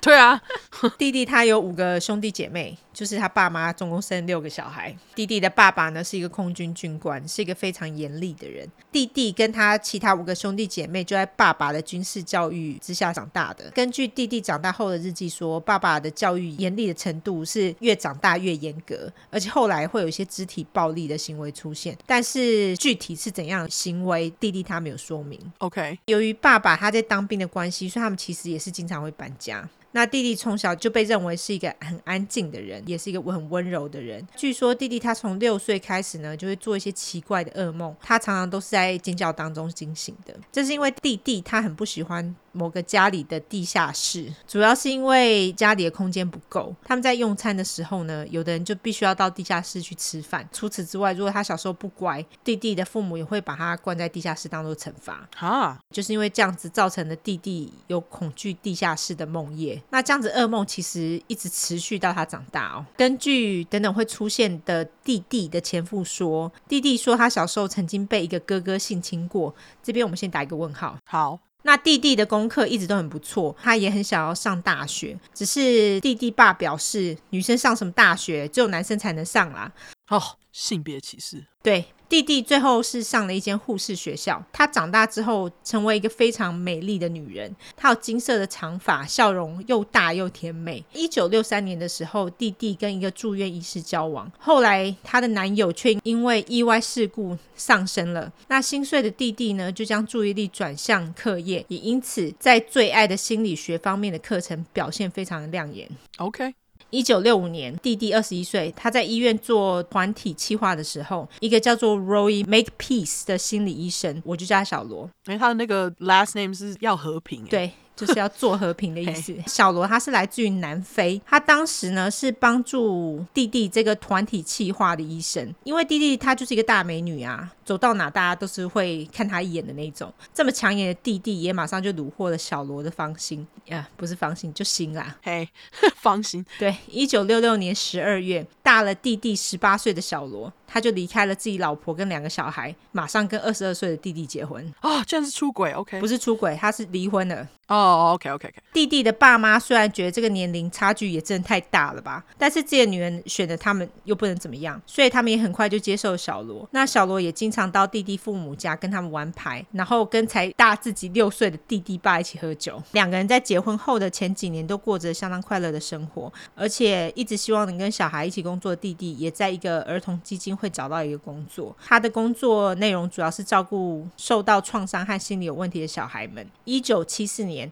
弟弟他就成为了一个叫做 Blenheim House 的创始董事。那这个机构呢，是为了需要心理健康方面需求的小孩子提供协助所创立的。弟弟的职涯听起来就是蛮顺遂的嘛，但是这个时候小罗的工作却没有像弟弟那么顺利。小罗虽然在加拿大哥伦比亚省之外的地方拿到了心理医师的执照，就是南非啦。但是不知道为什么，哥伦比亚省的心理医师执照，他考了三次都没有过。哦，既然没过，就不能执业啊，所以他就只好在一个电厂当医疗服务单位的领导人。据说呢，小罗也因为他这三次考试都没有过，他的脾气也变得很暴躁，整个人也变得非常忧郁。嗯，一九七七年，小罗因为兴趣的关系买了一艘船，他喜欢出海跟钓鱼。弟弟为了支持老公的兴趣，也会跟他一起出海，但是非常不幸的，弟弟有恐水症。哦。他连游泳池都不敢下去，更不用说下海。所以弟弟每次出海，他都跟自己的小狗躲在那个船舱里面，也因此无法跟小罗一起享受他的兴趣。这个的确也让他们两个人关系出现裂痕。更进步的，让弟弟躲在他自己的兴趣当中，也就是种花的小天地当中。他用这个方法来逃避他们婚姻的问题，这样子。弟弟跟小罗的婚姻呢，这样子一拖也拖了十六年，两人就是在十六年当中就这样渐行渐远。一九八二年，他们就协议分居，还是结婚的状态哦，但是他们就分居。OK，他们住在不同的房子里。那小罗就是住在原本他们两个人住的房子里面，弟弟呢则是在东温哥华另外找了一个地方住，主要是因为这样子离他上班的地方比较近。OK，但是两个人有时候还是会一起出去用餐啊，或是参加一些活动，或是享受他们唯一共同兴趣，也就是交响乐。但是也就在这个时候，弟弟的生活出现了巨大的转变。哦，一九八二年十月十二号，三十八岁的弟弟这个时候坐在他房子里面的餐桌里面抽着烟。这天，弟弟呢收到了他五天来的第八通威胁电话。那这些电话其实大部分都是无声电话，或者只是喘气的声音。嗯，有时候会用气音说一些有性暗示的话。但是最近的一通，也就是第八通电话内容有点可怕，因为电话的那头，他跟弟弟说：“You are dead。”就是你死定了啊！还用气？对，就是吓死了，真的吓死。对，那当天晚上呢，弟弟他就把家里的窗帘都拉上了。结果十分钟后，电话又响，电话那头又传来了那个熟悉的气音，说：“你不要以为你把窗帘拉上了，我就不知道你人在里面。”啊！接到这电话一定吓死啊！对，弟弟马上就报警。警察到了弟弟家巡视了一圈之后呢，他。也找不到有任何他人入侵的痕迹，所以警察当然什么事情都不能做啊，他就只好建议弟弟说：“你把所有接到的电话列出清单，然后跟电话公司查询之后呢，他们得到的电话没有办法在电话簿里面找到。大家知道那个年代是用电话簿哈？哦，对对对。”就是大家有登记在电话簿里面的电话，你才找得到是谁打的。因为弟弟他在公司其实是蛮被人家尊重的，小儿身心科护士，他也完全没有敌人，所以完全想不出来到底是谁会这样子恶作剧来骚扰他。我觉得他应该要搬家换电话，他等会就会哦。那一周后呢，弟弟跟一个女性朋友叫做 Agnes，我就叫阿格，一起回到弟弟家。那他们一回家，马上发现门是开着的，而且有其他人闯入的痕迹。嗯，所以紧张的弟弟呢，这个时候马上就跑到邻居家，因为这个邻居也知道弟弟接到骚扰电话的事情，所以邻居就带着弟弟跟阿格一起回到弟弟家。那邻居先进屋，一间一间房间确认过没有人之后，才叫弟弟跟阿格进屋。当晚弟弟他梳洗。洗完后呢，他就准备上床睡觉。没过多久，阿格就听到弟弟的尖叫声。那阿格当然就马上慌张的跑到弟弟的房间嘛。结果他那个时候就看到弟弟他抓着枕头哭泣，因为这个枕头啊，在他们回家的时候是被藏在那个床单下面的。那拿出来的时候就已经被割得乱七八糟，而且一看就知道是那种被刀子利刃割成一块块的。在报警之后呢，一个叫做 Pat McBride。老派的警察到了现场，因为屋里没有东西失窃，那老派认为这个割枕头的行为应该是对弟弟的一种警告。看齐老的弟弟后来其实也换了电话，但是不知道骚扰他的人到底拿来他的电话，这个骚扰电话仍然没有停哦。嗯，到底是谁啊？OK，那由于被骚扰电话烦到不行，后来弟弟也只好就打给他的老公小罗寻求慰藉，因为他们还没离婚嘛。对。小罗后来到了弟弟家陪他，他检视了一下那个床上被割烂的枕头。晚上小罗回家的时候，他就把那个割烂的枕头一起带走了，然后他就把那个枕头给丢掉了。隔天，弟弟楼下的邻居听到楼上，也就是弟弟家有声音。由于邻居知道弟弟已经出门上班了，所以他就觉得，哎，怎么会有声音？很奇怪嘛。所以他就决定报警。警察到了现场后，也 完全没有看到有闯入的痕迹，但是屋子里面也没有人，所以警察也没辙。几天后呢，老派他就来到弟弟家，帮他装了门栓。优质英语教学时间，门栓的英文是 deadbolt，D E A B O L T。也因为老派的这个暖男举动，弟弟跟老派就成为了好友。那老派这时候也正好跟老婆离婚了，弟弟他那个时候就得知说老派正在找房子暂住，因此他就提出了一个建议。他说他家里有多一个空房租给老派，这样老派就暂时有地方可以住，而且还可以顺便保护弟弟这样子啊。毕竟是警察吼，没错，他就觉得一石二鸟。嘿，老派听了弟弟的建议，也觉得哎，OK，所以就在当年一九八二年十一月一号。就搬到弟弟家跟他成为室友，但是其实这种无声的骚扰电话仍然没有停过。十一月二十二号当天，弟弟下班准备回家的时候，他看到他车子那个挡风玻璃上夹了一张纸，一张纸呢是一张从杂志上剪下来的纸，那个纸上呢印了一个长得跟弟弟很像的女人，而且眼睛很明显被挖空。那看到这个弟弟单就吓死啊，因为代表那个骚扰他的人现在知道他工作的地方了。对。弟弟后来也报警，警察也加强了在弟弟家附近的巡逻。十月二十八号，老派在当天休息时间的时候回家跟弟弟喝了杯咖啡，但是就在老派结束休息回到工作岗位没多久之后，他就接到了一通电话，说弟弟家的电话线被切断了。老派和同事在弟弟家附近，于是又再度巡逻到早上七点，就是莫名其妙被切断，没有找到原因。但是从电话线被切断后，就是他们巡逻了半天，也找不到任何人嘛。在电话线被切断之后，也没有发生任何奇怪的事情。嗯，住在弟弟家楼下两层的一个女人也表示，她也曾经收到很多通这种无声电话。哦。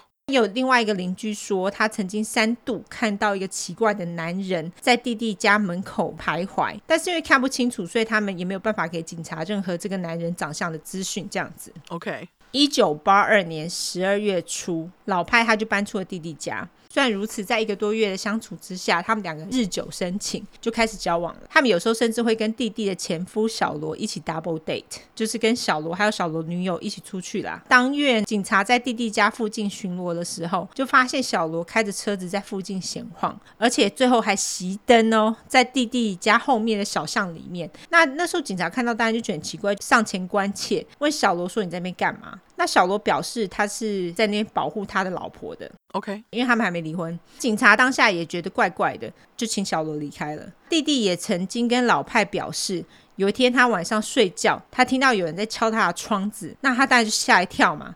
结果他打开窗帘后，发现站在窗外的人是拿着来福枪跟小刀的小罗。那小罗他也看到弟弟后，就跟他说：“哦，我是在那边守着窗子来保护你的啦。”嗯，就跟弟弟说：“你好好睡觉吧。”这 也是很莫名嘛，因为什么都没讲。对啊，隔天呢、啊，小罗就跟弟弟解释，他觉得弟弟收到骚扰电话，以及有奇怪的人闯入家里，跟被割烂的枕头，跟电影《教父》里面的场景一模一样，所以一定是有黑道人想要弄他啦。小罗继续说，弟弟一定是惹到哪个惹不起有黑道背景病人这样子。哼，除此之外，小罗还要弟弟不要下楼去使用他们楼下共用的洗衣房来洗衣服，因为搞不好会有人躲在那边把弟弟的喉咙给割破之类的。可是为什么他会讲到割破喉咙那边去啊？也太 specific 了吧？可能是跟教父有关吧，我不知道。哦哦哦，好好好。而且他还说说死在他们那个洗衣房，他还不会立刻被发现这样子。所以小罗呢就提议说，不如这样子吧，弟弟跟他一起回家住。这样子事情就可以解决啦，他就可以保护弟弟呀。但是弟弟就马上拒绝了小罗的好意。那据说小罗因此生气气了，就不知道生气个屁。虽然如此呢，十二月底，小罗跟弟弟一起回到弟弟的父母家过节，因为那时候就是圣诞节之类的。两个人仍然如同往常一样交换礼物。一九八三年一月十五日。弟弟他要接到无声电话，这时候的老派是跟弟弟在一起，他就跟弟弟一起接听了这个电话。虽然是无声电话，但是因为电话的背景听起来有一个女人广播的声音，而且听起来是来自于机场的广播。虽然在这个时候呢，有使用追踪电话的系统，但是在系统还来不及追踪到电话的来源的时候，电话就挂断了。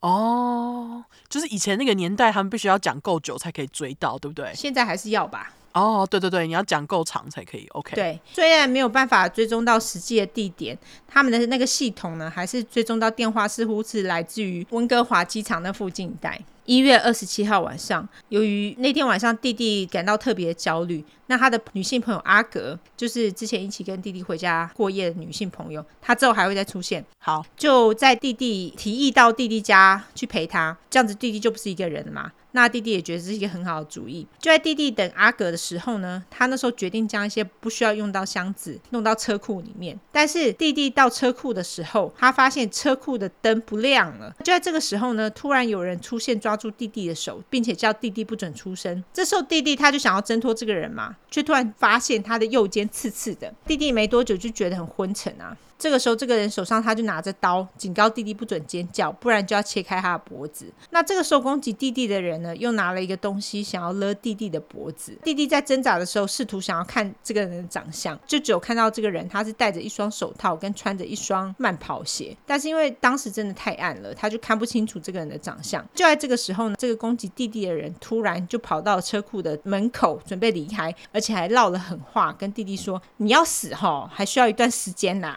就这样跟他讲，哈，意思就是要折磨他的意思。OK，阿格大概晚上九点半的时候到弟弟家，结结果他就听到车库里面有声音，赶到车库一看，他就看到躺在地上的弟弟，脖子上缠绕了一双黑色的丝袜，而且他的身上有多处刀伤。在送医后，发现弟弟的背上、肩膀和双腿共有十四处的刀伤，这些刀伤呢，判断应该是来自于刀片或者是手术刀，就是那个刀痕很细。弟弟的脖子又有勒伤，脸部有淤青，右手臂有针孔。嗯，他那时候不是觉得刺刺的吗？那就是那个被打药，是不是？对，弟弟他对于当时攻击的细节记得不是很清楚。警察也将弟弟的老公小罗列为主要的嫌疑人，但是小罗表示，当晚他一直工作到九点，接着就到离弟弟家不远的餐厅吃完晚餐之后，回到家大概已经十点，而且他还记得他回家看的那个晚间新闻的内容，这样子。小罗也同意接受测谎，但是测谎从来都没有发生，因为小罗他有服用心脏病的药物，有可能会导致那个测谎结果不正确，或者是他在测谎的过程当中心脏病发。所以就没有让他测谎。在没有证据的情况之下呢，警察就只好让小罗离开。这样子，在这次事件之后，弟弟就搬家，就像你说的，刚好搬家，终于有搬家。这次搬家呢，弟弟他不是住在公寓里面，而是那种一栋的房子里。虽然说弟弟的亲友都觉得这其实不是一个好主意，因为没有邻居可以帮他注意闲杂人等嘛。哦，真的呢。但是弟弟表示他想要花园，因为他喜欢种花嘛，而且他的小狗也可以有比较多的空间可以奔跑这样子。那为了不让亲有担心，弟弟也没有跟亲友说太多攻击的细节。然而，在他不想承认自己有心理疾病的情况之下呢，他就开始去看了一个普通科的医生，叫做 Alan Canoli，叫做阿伦。跟他讨论自己的问题。那弟弟跟阿伦表示，他觉得连走在路上他都觉得不安全。阿伦也开始就是在家里接受弟弟的医疗咨询。渐渐的，阿伦也不再跟弟弟收费。阿伦跟弟弟也变成好朋友。这样，那在弟弟搬家之后没多久呢，他开始在他工作的地方收到威胁信。信里的图片跟那个字啊，都是那种从杂志上剪下来的。他的讯息包括了 “Soon, Cindy” 以及 “You are dead, cunt”。意思就是快喽，弟弟你死定了等等的讯息。哦，弟弟看到这个根本就吓死嘛。他通常都会把这些威胁信撕了丢掉，或者是有时候连看都不看就直接丢掉。在一九八三年十月十五号，弟弟在家里突然听到小狗在叫，就他就去查看是什么回事。就他在院子里面看到一只死猫，而且上面还有一张纸条写着 “You're next”，意思就是说你是下一个啦。靠北，干嘛杀猫？对，猫很衰，你那边有杀狗，这边有杀猫啊，真的哎。后来从纸条上面也没有找到任何指纹。在一个月后，由于弟弟的攻击事件在缺少证据的情况之下就冷掉了，所以就在老派的建议之下，弟弟决定雇佣一位私家侦探，叫做 Ozzy Carbone。我觉得好棒。好，那由于弟弟家的电话呢会莫名被切断，所以好棒就给了弟弟一个有紧急按钮的对讲机，提供弟弟在紧急的时候可以按按钮。那弟弟搬家之后呢，他也的确就没有在家里接到无声电话了。但是无声电话攻击地点却转到了弟弟工作场所。弟弟的同事也开始发现，原本很开朗的弟弟就变得安静，而且好像对很多事情都很害怕这样子。嗯，那有一天弟弟在睡醒后，他就发现他花了很多时间。照顾的花圃被破坏了，就是他种的花跟植物都被挖起来，然后散落在各处。这个也让弟弟想起他在跟小罗分开之前呢，有一次小罗在发脾气的时候也干了一样的事情。哦，所以是他吗？哦，不知道，悬案，对不起，对不起，继续，继续。对，等会听我说。弟弟的员工们有时候就会趁弟弟不在的时候讨论这些发生在弟弟身上的事嘛。那他们也记得，在一九八一年的某天，那天弟弟是拖着受伤的脚来上班的事。弟弟当时说他是打壁球的时候受伤的。但是弟弟后来跟公司的医生说，是小罗把他推下楼梯造成的伤。除此之外，公司的医生还说，那一年的圣诞节啊，弟弟是戴着一只黑眼圈，就是 O.C. 的那个眼睛来上班的。后来医生在进入弟弟的办公室的时候，又看到小罗抱着弟弟说：“对不起，我对你做的这件事情。”家暴男这件事情我们不知道，我们打个问号。哦，好。弟弟后来跟一个员工承认，有次的暴力事件啊，搞到弟弟他得做胸部重建手术。在一九八二年，弟弟带着另外一只 OK 的眼睛来跟大家说，他要跟小罗分手了。大家就松一口气，因为觉得他好像被家暴很久。嘿，然而在这次的车库攻击事件之后呢，弟弟他那时候当下不觉得小罗干的。不但如此，弟弟还用那种进展太快为借口，跟老派就分手了，就是那个警察老派。嘿，然后又回到跟小罗约会这样子。一九八四年一月三十号，当天晚上接近六点的时候，弟弟的私家侦探好棒收到公司打来电话，跟他告知说弟弟的对讲机传来奇怪的声音。于是好棒他就马上赶到弟弟家，结果他按了门铃，没有人来应门嘛，他就从前门旁边的窗子往屋里看，他这时候就看到弟弟躺在地上，头发就是盖着他的脸这样子。于是好棒他就回车内报警，然后回到弟弟的前门，把那个前门撞开，然后他大喊：“你出来呀，son of bitch，我要杀了你！”就是他觉得闯入者在里面，哎、欸，那时候没有人出来，接着他就跑向了失去意识的弟弟。这个时候他看到弟弟的头上有很明显有一个包，然后弟弟的左手呢是往外摊开张开的，而且他手上有一个纸条哦，那个纸条是被用一把小刀戳穿的手固定在手上的。靠背。重点是这把刀把弟弟的手跟纸条用力到插在地上，对，插在地上了。哦，天哪！纸条上的字呢，也是从杂志上剪下来拼贴的。它上面说：“Now you must die。”就说现在你必须死。后来救护人员到了现场之后，他们发现那个弟弟的脖子啊，皮肤皱褶之间似乎有东西，就才发现是一双绑得超紧的裤袜。因为太紧，所以就是陷到皮肤里面，一眼没有看到。在检查过后呢，弟弟的脑部就是确定没有受到损伤。隔天医生就让他回家了。后来弟弟跟警察说，是发生什么事？他在前一天下班回家后的一个小时左右，他那时候开后门让小狗进屋。他那时候看到了有一个男人呢，从侧门进到屋内。那弟弟以为是邻居，所以叫了一声，这样子就叫他一声。但是那个男人没有说话，而且快速的上到了楼梯，来到他的身边。弟弟这时候当然也觉得，哎，杀小，就开始恐慌了起来，而且就直接僵住，没有办法动。接着呢，男人就用重物打了他的头。在那之后，弟弟说他什么事情都不记得了。接下来的记忆就是从厨房地板醒来，醒来的时候看到两个男人在他身边。在男人们离开后，弟弟就爬向对讲机，试图联络好棒。我是不知道他是怎样手弄在地上，还跑去弄到对讲机的。总之呢，弟弟跟好棒描述了攻击他的男人的样子。他说他有褐色的胡子、蓝眼睛，穿着蓝色的尼龙外套。弟弟也表示他没有把这个男人的模样跟警察说，因为这个男人曾经威胁弟弟说，如果他敢跟警察说任何一句话的话，弟弟的姐姐就死定，就是用家人的生命来威胁他。虽然好棒，这时候已经试着叫弟弟跟警察说这些细节，但是弟弟后来还是没有跟警察透露任何细节。嗯，一九八四年情人节二月十四号，警察就咨询小罗，就问小罗说弟弟被攻击的事件嘛，在六个小时的咨询之后，小小罗还是拒绝承认他跟弟弟被攻击的事件有关。那最后警察跟小罗说，弟弟认为是你干的哦。他说你是一个暴力的人呢。然后小罗听到，当然是很惊讶，但是还是极力否认。但是小罗跟警察承认说，他跟弟弟还在一起的时候，他曾经打过弟弟两次巴掌，但是他完全不承认有揍弟弟或者是造成他眼睛乌青的事情。OK，也不承认攻击了弟弟，而且他把他自己的理论跟警察说了，就是那个弟弟被黑道盯上的那个理论啊。但是因为警察还是没有任何实质的证据，所以他们最终只能让小罗离开。在这两次的攻击之后，弟弟就决定让自己。放个假，他到他父母家休息了几个月之后，他就继续回到职场上。在最后一次的攻击事件之后，弟弟跟好棒也讨论出了一个安全计划，也就是弟弟在离开家的时候，他会打电话给好棒的公司，在回家后他也会这么做。那这样好棒就可以确认弟弟安全了吗？一九八四年七月二十三号晚上八点十六分，弟弟打了通电话给好棒的公司，表示他要带小狗到附近的公园散步。他说大概一个小时以后会回家。结果当天晚上，弟弟在附近的社区中心看人打网球。那弟弟看完后。他在离开的路上，有一台绿色的厢型车靠近了弟弟。车子里面是一个有着深色长发的男子，留着大胡子，戴着绿色方形镜框眼镜。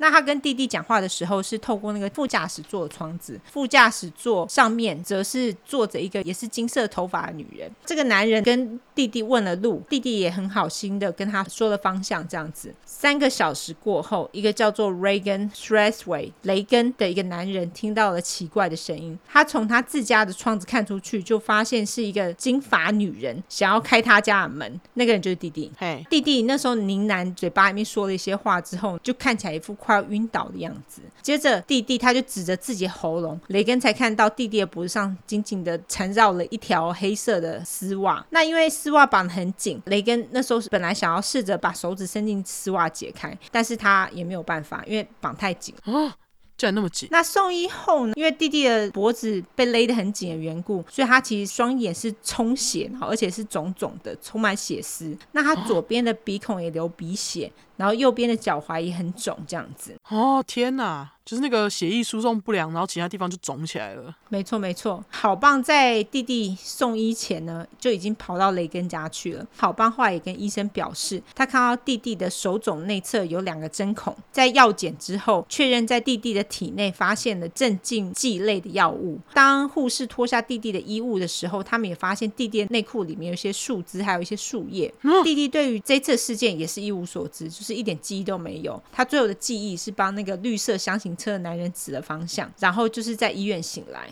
就这样啊。所以他不记得他自己就是去找雷根求救的事哦。对，他不记得。啊，好，在这件事件之后，警察就在弟弟散步的那公园叫做 Dunbar Park 当巴公园展开调查。那他们在公园找到一只弟弟的鞋子，跟一罐弟弟他随身携带的防狼喷雾剂。除此之外，警察还在弟弟指点方向的人行道发现了大概十公尺的拖行痕迹。那个是因为不是水泥地，是泥巴地。哦。由于弟弟对于攻击事件的记忆都很模糊，他不记得嘛，所以就决定做催眠治疗。据说这次的催眠治疗的确成功的让弟弟想起了一些细节，他记起了一些厢型车的细节，例如说车子的型号啦、镜子的颜色等等。他也记起了他被拖进厢型车里面，他还说他被拖进去的时候，那个后面是铺了地毯，还记得厢型车内还有其他的人。他说其中有一个人戴了面具跟假发，然后弟弟他的手背也感受到一阵刺痛。就是又被打药的意思。嗯，在周围呢有非常多的吵闹声。弟弟听到了一个人喊 “Hamburgash”，哈，弟弟表示这个是南非祖鲁族的语言，意思是注意了哦，照我说的话做。哦，他之所以会知道这个字，是因为小罗是南非人嘛，意思就是说这个南非语是从小罗那边学来的啦。哎，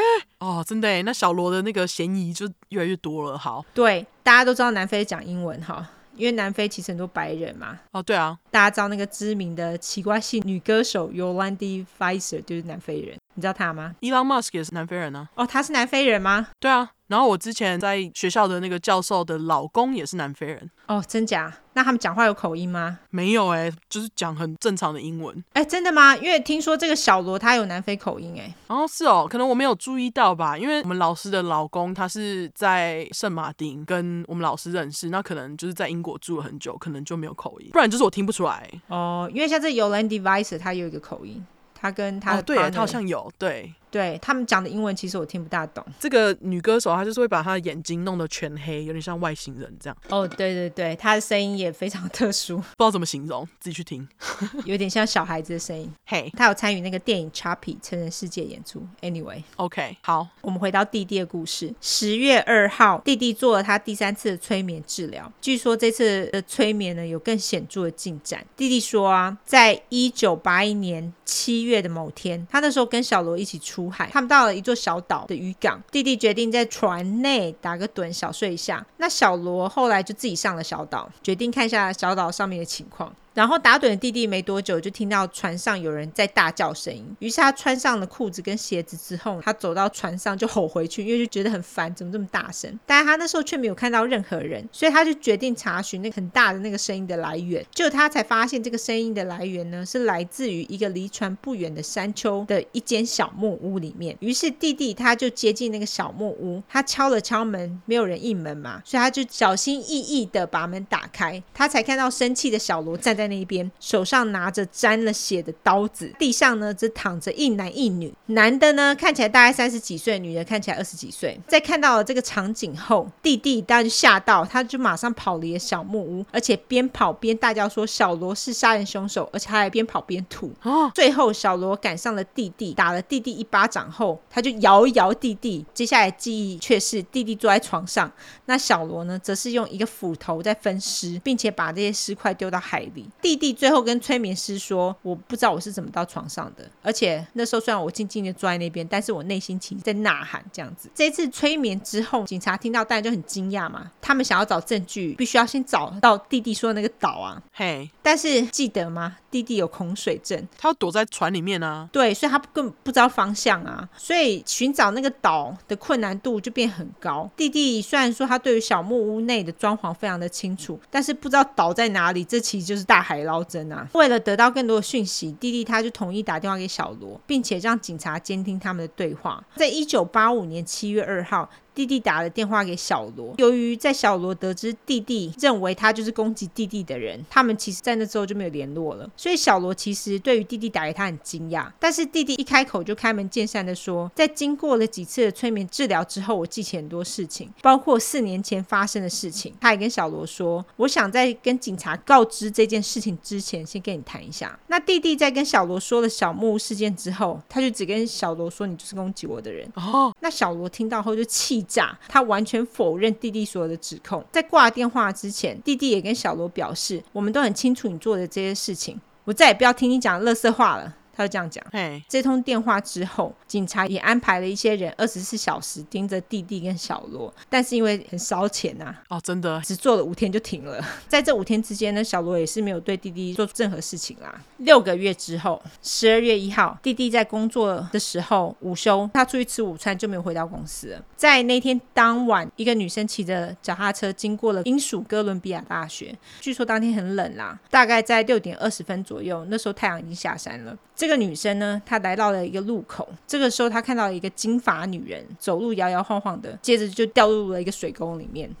这个脚踏车女孩看到就吓到啊，赶快下车跑向这个女人。她才发现这个女人的脖子上缠了一条黑色的裤袜。脚踏车女孩后来成功的把这条裤袜拆下来了，并且赶快打电话叫救护车。很明显，这个金发女人就是弟弟。当救护车到的时候，医护人员看到弟弟站在那个水沟里面啊，他的眼神迷蒙，意识不清，就这样站着。那个水沟里面是有水的哦，不是干的，而且那个水很冷，因为那时候十二月嘛，水的高度呢，甚至高到弟弟的大腿。弟弟当时。只能是穿着他平常穿的衣服，但是他的右手戴着一只橡胶手套。弟弟的其中一只脚是光脚，另外一只脚是穿着男人的工作靴。啊，很怪吧？对啊，哇，他整个是神志不清哎！天啊，应该又是被下药。对，医护人员呢，赶紧将弟弟从那个寒冷的水沟里面弄出来，当然就是把他送医嘛。在经过检查之后，弟弟的胸前、上臂、腿跟背部都有刮伤，看起来是指甲或者是树枝造成的那种刮伤。弟弟的前额呢，有一个很大的 O 青。弟弟的右手肘又有一个新的针孔。弟弟的血液报告出来之后，他血液里面的确有镇静剂的成分，但是弟弟也跟医生说，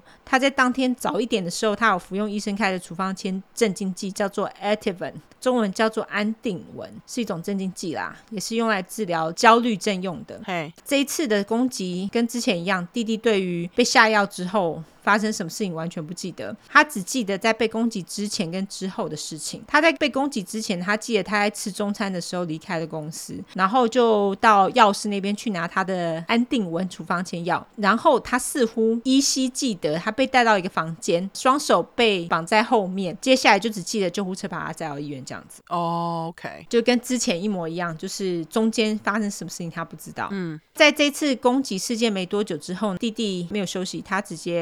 回到工作岗位上，这次的攻击事件其实对弟弟造成非常大的影响。他在工作场合更加安静不说话，他的员工跟同事都发现他的工作表现也越来越不好，因为他总是看起来很累。他的黑眼圈啊，在他苍白的皮肤上面越来越明显。弟弟后来也认为，在没有什么其他的选择之下，他早选择在搬家。他这次的新家呢，仍然有他最爱的花园，而且不止一层楼。这样，在最近一次的攻击事件的四个月之后，弟弟的。好友阿格跟她的老公，就阿格的老公，在一九八六年四月十二号到弟弟的新家拜访。那他们在弟弟家待了一天，玩牌啊、聊天等等。最后呢，决定在弟弟家待一晚。那三个人大概在当天晚上十一点上床睡觉，这样子。嘿，到了半夜两点左右，阿格夫妻听到楼下传来一声巨响。被吓醒后的两人赶快穿上衣服嘛。这个时候呢，弟弟敲了阿格房间的门，询问他们两个是否有听到那声巨响，然后就问他们说：“你们可不可以跟我去看一下是发生什么事情？”他们在下楼之后，他们就发现从地下室传来了火苗。看到这个情况，阿格老公赶快跟阿格说：“你赶快报警。”但是阿格不久之后就回来跟老公跟还有弟弟说：“呃，电话线被切断了嘞。”哦，好绝望哦，那时候没有手机。对，因为电话线被切断了嘛，阿格的老公就只好赶快出门看有没有路人可以帮忙。这个时候，阿格的老公呢看到了一个大概三十岁出头的男人，阿格老公就跟他说：“哎，赶快帮忙报警。”但是这个男人什么都没说，也什么都没做，就跑掉了。最终，最终有人报了警，消防车最终也到达现场，把火给扑灭了。这个时候大概是晚上两点五十二分左右，很庆幸没有任何人受伤。嗯，警察后来做了火灾的调查，但是他们完全不知道火灾到底是谁引起的。弟弟当然觉得应该是小罗嘛。这场火灾呢，也让弟弟在接下来几周都觉得非常沮丧，因为他也知道那一直在私底下攻击他的人已经跟着到了他的新家。最终他实在是太精神衰弱了，他就把自己送到了精神病院里面做治疗。好可怜哦。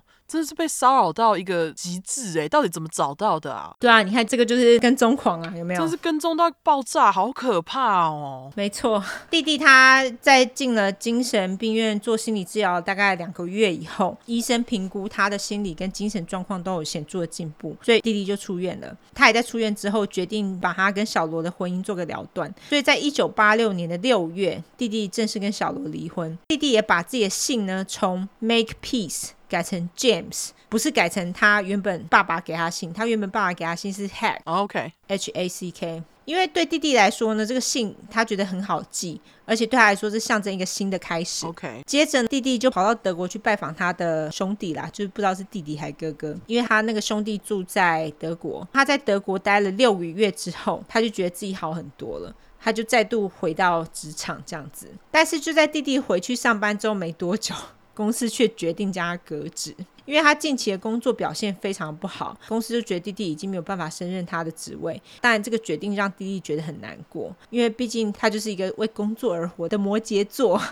虽然如此呢，弟弟在这个公司待了十三年嘛，那公司还是给了弟弟一笔相当丰厚的离职金。嗯，除此之外，公司还给了弟弟一笔基金，让他去进修他的护士技能，就是让他之后还是可以在医院求得一职这样子。没多久，弟弟也的确在医院找到了护士。是的工作，但是护士这个工作，我知道我们有很多粉块都是护理师啦，就是不但工时长，而且需要值班的关系，所以睡觉时间其实并不是很稳定嘛，这也打乱了弟弟的睡眠时间，他就变得很难睡，所以他更需要仰赖药物入睡。弟弟也因为长期受到焦虑症的影响，逐渐消瘦。弟弟在从精神病院出院后，他还是每隔一周就要回去看他的心理医生，心理医生也要求弟弟要开始写日记这样子。因为心理医生觉得弟弟写下他自己的感受可以帮助他的病情。根据弟弟一九八八年四月某天的日记，他表示他在下班后又接到那个无声的电话。弟弟希望这个不会又跟之前一样，接下来他的房子或本人会被受到攻击这样，因为这似乎就是一个 SOP 啦。嗯，他还写说他活在恐惧之中，感到非常疲倦，就是蛮可怜的，超级可怜的，因为诶不间断诶，而且好几年了诶。太可怕了吧！而且就当他觉得好像有比较好了，然后又马上又发生了。对，就是一直反复，一直反复，而且他都被搞到失去第一份工作了，实在是有可怜。对，在一九八八年十月九号，小罗坐在自己的公寓住处。小罗哈，他的前夫。嘿。这时候，小罗他住的地方其实离弟弟家也没有太远啦，才十五公里而已。这个时候呢，有两个男人按了小罗的对讲机，是从那个公寓大门口按的。小罗因为不认识他们嘛，他就直接忽略了这个对讲机，觉得他们可能按错了。但是没多久，小罗就听到他家的门有动静，就是刚刚按对讲机的那两个年轻男子。原来是有公寓其他的住户居然开公寓大门，让那两个男子进入。这个时候呢，小罗就听到其中一个人说：“你下去，我在这边等他出来。”大概过了一个小时之后，两个男子就都离开了他的门口。虽然这件事情非常奇怪，但是小罗并没有报警。当然，就是因为他之前跟他的前妻弟弟不愉快的经验，因为之前警察不是有去咨询他六个小时吗？对。所以他其实非常不相信警察，所以他后来就是报警，就让这件事情就这样过去了，就算了。然后说他就没有报警，是不是？对，就是没有报警。OK，但是他为了做一个安全措施，他就跟他的朋友说，要来他家按他家的门铃的话呢，要用摩斯密码按一个那个代表 R，也就是小罗的名字，这样子他就知道那个是他认识的人。嘿，过了两天后，小罗的电话答录机有一个奇怪的十二秒留言，留言很低沉而且很粗鲁，这个好像有在网络上，大家可以找一下。哦，他就写说 Sunday。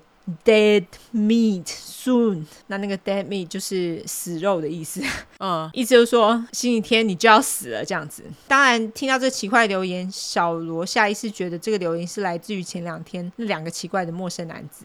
但是小罗在重复听了几次留言之后，他才发现那个人不是说 Sunday，是说 Cindy，也就是弟弟的名字。啊，天啊，我马上找啊！好，我有听到那个留言，它听起来就是伏地魔的声音。我们可以放在这里吗？你说放在 show note 里面吗？直接放出来听，Cindy dead meet 哦，干真的耶，马上打就出来了，Cindy dead meet soon。你放下，哎，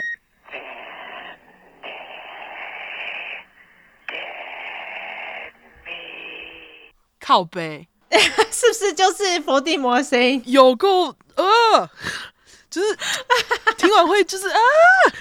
走开，就是觉得杀小对，好，对大家听到了哈，我们第一次用那个放出来，对，干小罗就是听到这个之后才发现，这个人有可能就是六年来一直骚扰弟弟的那个人啊，所以不是小罗。OK，好，继续。嘿，我们不知道到底是谁。隔天呢，同一个人又打来留言，这次他是说，Hey man。More smack, more downers. Another grand after we waste the cunt. No more deal. 那这个翻译呢？我自己是翻成，哎，更多的打击，更多的几百石，再给我一千块来让这个婊子过得美颂，没得说。就这样，这个是我自己的翻译啦。因为如果你照字面翻的话，大家其实也不知道他到底在攻啥小。但是他字里行间的意思呢，就是我刚刚翻的那个意思。小的话就觉得这个留言很奇怪嘛，他就觉得这个是有心人留言来陷害他的。因为他说，你再给我一千块的话，我就把这个婊子弄得很哦，对，we waste the count，就是把它用干。只要你给我钱，我就会把这个婊子用干，这样子，对不对？对，把它榨干这样子。嘿，所以他就马上把这两则留言呢交给律师处理。那小罗的律师其实是建议小罗说，他把这两则电话答录机交给警方处理。但是因为之前就说小罗他非常不相信警察，所以他也没有这么做。而且他连跟弟弟知会这件事情都没有。吼、哦，可是他很蠢呢，因为其实这样就让他感觉更有嫌疑啊。为什么不跟警察讲？对，可是重点就是警察因为已经怀疑他了哦，所以有可能警察会不相信他的话。哦，还可能因为这样定罪他，是不是？对，所以他才觉得啊，反正不要给警察任何的线索，就不会有任何其他的事情发生啊。好吧。总之呢，在一九八八年十月二十六号，也就是小罗接到威胁电话的同一个月底。弟弟在值班的十三个小时之后，他当天是晚上八点半下班。那他其实那天他本来七点半就可以下班了，但是因为当晚有个他负责的病患死了，所以他就多留了一个小时来处理一些后续事项。当然这件事情呢，也让弟弟他当晚下班的时候心情不是非常好。他在回家后呢，他把车子停进车库。那因为发生过太多攻击事件了嘛，所以他都会确认车库里面周围没有人，他才熄灯然后离开车子这样子。结果虽然他已经确认过了，但他下车之后，他才发现有一个戴着面罩的男人站在他车子后方。这个男人呢，抓着弟弟，并且把刀子放在弟弟的脖子，威胁说要杀了他。就在这个时候，弟弟才发现，原来现场还有另外一个戴着面罩的男人。就在弟弟在挣扎的时候，他的右手背又一阵刺痛，一个针筒呢戳进了弟弟的手背当中。好棒的公司也在事发的两个半小时之后，收到了来自弟弟家的无声警报。一个警察就在在午夜的时候抵达了弟弟的家。当警察走进弟弟的车道的时候，他就发现弟弟他停在车库里的车子那个内部的车灯啊是亮的。接着他就在驾驶座发现了下半身光溜溜的弟弟，弟弟的内裤呢是被拖到。他的脚踝，驾驶座的门是开着的，弟弟的双脚是从开着的门突出，就是在门外啦。嘿，弟弟的双手则是被黑色裤袜绑在他的背后，然后另一双黑色裤袜则是绑在他的脖子上。弟弟的其中一只手上握着警报器，然后他的嘴巴是被灰色的胶带贴起来的，胶带上面都是弟弟的鼻血。哦，好惨哦！这时候警察去摸了弟弟的皮肤啊，就觉得很冰冷，而且他找不到弟弟的脉搏，他就以为弟弟死了嘛，赶快请求支援。支援的警察到了现场之后呢，听到弟弟呢喃声。才发现弟弟其实还活着，Hey. 他们就赶快把弟弟松绑送医。警察送弟弟去的医院正好是他工作的医院，所以里面其实有一些护士也有认出弟弟这样子。隔天，因为弟弟的状况不是很好，他就陷入了昏迷。于是神经科医生啊，就赶快把弟弟移送到另外一间医院插管，赶快做完整的脑部扫描。在经过扫描之后，他们没有看到脑部的损伤。没多久，弟弟也醒来了。警察也马上问弟弟说：“到底发生什么事情？”除此之外，警察。还在弟弟的车库搜证，找到四个烟蒂，还有带血的面纸。经过一阵子，弟弟的身体就恢复，就出院了。在经过这么多次的攻击事件之后，警察也终于发现了弟弟的攻击事件有一个 SOP 在，也就是他会先收到无声的电话和信件，然后就是实质的攻击，接着沉寂一阵子，再接下来一次的循环。弟弟的亲友都觉得这攻击弟弟的人其实要折磨弟弟啦。就是没有想要杀死他，只是折磨他而已。啊，我觉得他都快死了呢。对，感觉他是幸运活下来。这次其实他不是有一次也是勒得很紧吗？嘿所以我不知道到底是怎样。哦，好吧。一九八九年四月三号，警察决定在弟弟家装监视器。五月二十五号，弟弟跟一个同事一起去喝了杯咖啡。那天，弟弟也跟同事表示：“哎，那个攻击他的人好像已经冷静下来了，没有再来骚扰他了。”那天下午，弟弟就去医院拿他的薪水支票。弟弟也跟支付薪水的那个会计人员聊了他接下来四天假期的计划，那个会计人员呢也偶露了弟弟当天的穿着一番，因为弟弟当天是穿着粉色的上衣，外搭一件蓝色的麂皮外套，酒红色的裤子这样子。而且那个会计人员还表示，他很久没有看到弟弟这么开心了。当天晚上九点，弟弟的好友阿格夫妻抵达弟弟的住处，因为弟弟其实有跟他们相约打桥牌。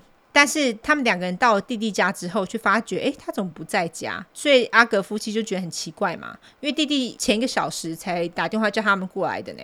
阿郎嘞，所以阿格夫妻呢就决定开车在弟弟家这个区域巡视一番，看一下弟弟是不是在附近。当阿格夫妻他们开车到当地的一个购物中心的停车场的时候，他们看到了弟弟的车子停在一间银行的旁边，于是两个人就把车子开进了弟弟的车，然后下车去检视弟弟的车子。那他们就发现弟弟的车子是锁着的，而且他的车钥匙呢是丢在车子的前座上。哦，就是反锁。对，就是反锁。除此之外呢，他们还还在驾驶座那边的那个门上啊，看到一条血迹，但是他们就是没有看到弟弟。阿格夫妻当然就报警嘛。警察来到现场之后，他们就检视弟弟的车子。他们在打开弟弟的车子门之后，他们就发现前座有两包杂货，弟弟黑色的钱包则是在两个袋子的中间，钱包里面有二点七七块加币。警察又在副驾驶座的地板上发现了另外两包杂货，在后座发现了两包东西，里面有一组槌球组，槌球就是 croquet。OK，在车子下方，警察又发现了弟弟被提款明细包着的提款卡。提款明细上面还表示，弟弟是在当晚七点五十八分的时候在提款机存了支票。这个就是在台湾很不常见，因为台湾不用支票，但是在美国很常见啦。就是可以直接从提款机存支票这样子，而且现在不是还可以用手机直接照支票存款？没错。总之呢，阿格对于弟弟车子停的地方感到非常不安，因为阿格知道弟弟喜欢把车子停的越靠近提款机越好，因为他这样走一下就可以到提款机啦，比较安全嘛。而且他甚至有时候会等到提款机旁边的那个车位空出来，他才去停车，然后使用提款机。但是很明显的，弟弟这次停车的地方并没有非常靠近提款机。当晚半夜三三点十六分，警察到小罗家质询小罗。一开始小罗并不让警察进入他家，小罗。甚至看起来很紧张，但最终小罗决定配合。小罗也跟警察说，他之所以会这么不合作，是因为他担心他的生命有危险，并且表示他在接到那两通留言跟无声电话之后，他睡觉的时候他的床边都会放着来福枪。那在跟小罗讲话的时候呢，警察也顺便做一些笔记，来记录小罗公寓的状况。根据警察的笔记，小罗的房间充满了杂物，而且非常脏乱。他的床呢也看起来是被躺了很久的样子。我想说，是床单很脏的意思吗？可能就中间有一圈黄黄的，是这样吗？之类的，或是凹陷之类的。嘿，总之呢，小罗就给了警察他前一晚的不在场证明，他就表示说他前一晚跟朋友一起骑脚踏车去市场。接着警察才跟小罗告知了弟弟失踪的消息。这个时候，小罗声泪俱下，喃喃的说：“哦，天哪，他死了。”他就这样说：“嘿，既然弟弟失踪了，那警察也出动了警犬来寻找弟弟的下落，并且他们就把弟弟的整台车子送去检验。那他们在车上呢，只有找到弟弟的指纹，没有其他人的指纹。门上的血迹是符合弟弟的血型。”因为那时候还没有 DNA 嘛，嗯，警察在银行调阅监视器之后，确认了弟弟在使用提款机的前后十五分钟的人的身份，其中有一个男人是在弟弟使用提款机之后的三分钟使用了同一台提款机。那个男人他表示，他看到了一个女人，根据警方的描述，他觉得那个女人应该就是弟弟，在提款之后呢，走向停车场的西北方，也就是停车场对角线的另外一头。当时大概有六到八。八台其他的车子停在停车场内。那个金发女人，她说她觉得看起来像是弟弟，也是她当下唯一看到的一个人。但是她看了照片之后，她还是没有办法确定她看到的人就是弟弟。她只觉得那个应该是 OK。就在找弟弟的同时，弟弟爸也赶到了弟弟家。他那时候就直接待在弟弟家等弟弟的消息。那个时候，弟弟爸也同意提供五百个军人寻找弟弟的下落，因为还记得吧？他在空军里面当兵嘛，那他职位也蛮高的。但是警察最后是拒绝了弟弟爸的好意，他们跟弟弟爸表示，他们一定会全力找到弟弟的。五天过了，仍然没有弟弟的下落啊！干嘛拒绝五百人呢？我也不知道。嘿，总之呢，五天之后嘛，仍然没有弟弟的下落。弟弟的脸这个时候就出现在各大媒体、各大报纸上。警察也希望任何有弟弟线索的人能够出现。警察当然也是查询了航空公司跟其他大众运输的记录，也没有记录显示弟弟他曾经离开了温哥华这样子。弟弟的。家人认为。弟弟应该是被绑架了。弟弟的爸爸也说，弟弟在失踪之前曾经打电话跟一个朋友说，可能有人觉得我疯了，但是我觉得我这一周都有被跟踪的感觉。但是这个呢，跟弟弟在失踪之前会计所描述的弟弟形象很不一样。因为会计他说弟弟看起来很开心的样子，这样子就是完全好像没有慌张啊，或是担心的样子。他的意思是这样。警察他们也到了弟弟家去搜证，但是弟弟家看起来是一如往常啊，没有任何不对劲的地方，但是警察跟弟弟家人的确都发现弟弟家里啊有非常多处方签的镇静剂，还有店里买得到的安眠药。当然，就是因为弟弟他都需要靠那个药物入睡嘛。嗯。除此之外呢，他们也在弟弟家找到一些针筒跟静脉注射器。弟弟消失的几天后，他的保险公司打电话给警察，说有一个人声称是弟弟的爸爸，他想要询问弟弟的保险单。但是保险人员跟那个人说，他得要亲自到保险公司一趟，他们才有办法跟他解释弟弟的保单。然后那个人就把电话给挂了。哼。但是弟弟爸表示，他根本就没有打那通电话。保险公司的人也表示，那个男人的声音听起来有一点年纪了，而且有一个口音。嗯，哦，我很悬案，哈，继续。到底是怎样？好，对，完全搞不清楚头绪。一九八九年六月八号，也就是弟弟失踪后的两周。就在距离购物中心大概一公里半的地方，一个修路工人，他在早上十点工作到一半尿急，但是因为他是在大马路上，完全没有任何什么树啊或是隐秘的地方给他尿尿。他那时候就看到他身后有一个废弃屋，他就进入废弃屋找个隐秘的地方上厕所。当他在上厕所的时候呢，他眼角瞄到穿着粉红色上映的金发女人躺在地上。他本来觉得那个女人在睡觉，但是谁会在那边睡觉啊？所以他就走进去看那个女人，他发现。她躺在一件蓝色的麂皮外套上，这个女人呢还穿着酒红色裤子，她也只穿了一只鞋子。那另外一只鞋子是掉落在不远处。由于这个女人的脸已经发黑，也开始腐烂了，看起来就是已经死了一段时间。她的手腕跟脚踝都是被绑在身后的哦，在女人的脖子上也绑了一双黑色裤袜。这个女人很显然就是弟弟。嗯，在报警后呢，警察就封锁了现场嘛。警察也询问了附近的人，大家都表示根本没有看到任何可疑的人啊。他们就说，哦，就只有一个住在箱型车里面的人。那个箱型车离找弟弟的地方大概是五公尺左右。蛮近的哦。警察在询问了那个住在箱型车里面的人之后呢，那个人也说他没有看到什么特别可疑的活动，更何况他根本也没有发现弟弟。这一栋废弃的房屋啊，有一堆涂鸦，因为这栋废弃的房屋其实是很多那种青少年会来闲晃聚会的地方。警察在现场也找不到任何跟弟弟失踪相关的线索。虽然说弟弟的衣服呢有一些血迹跟割痕，但是弟弟身上没有任何受伤的痕迹。至于他的死因，因为大家都知道他的脖子上不是有一双绑着的丝袜吗？嗯，当然下意识就会觉得他是被勒死的嘛。对，因为他们不是都绑很紧吗？对。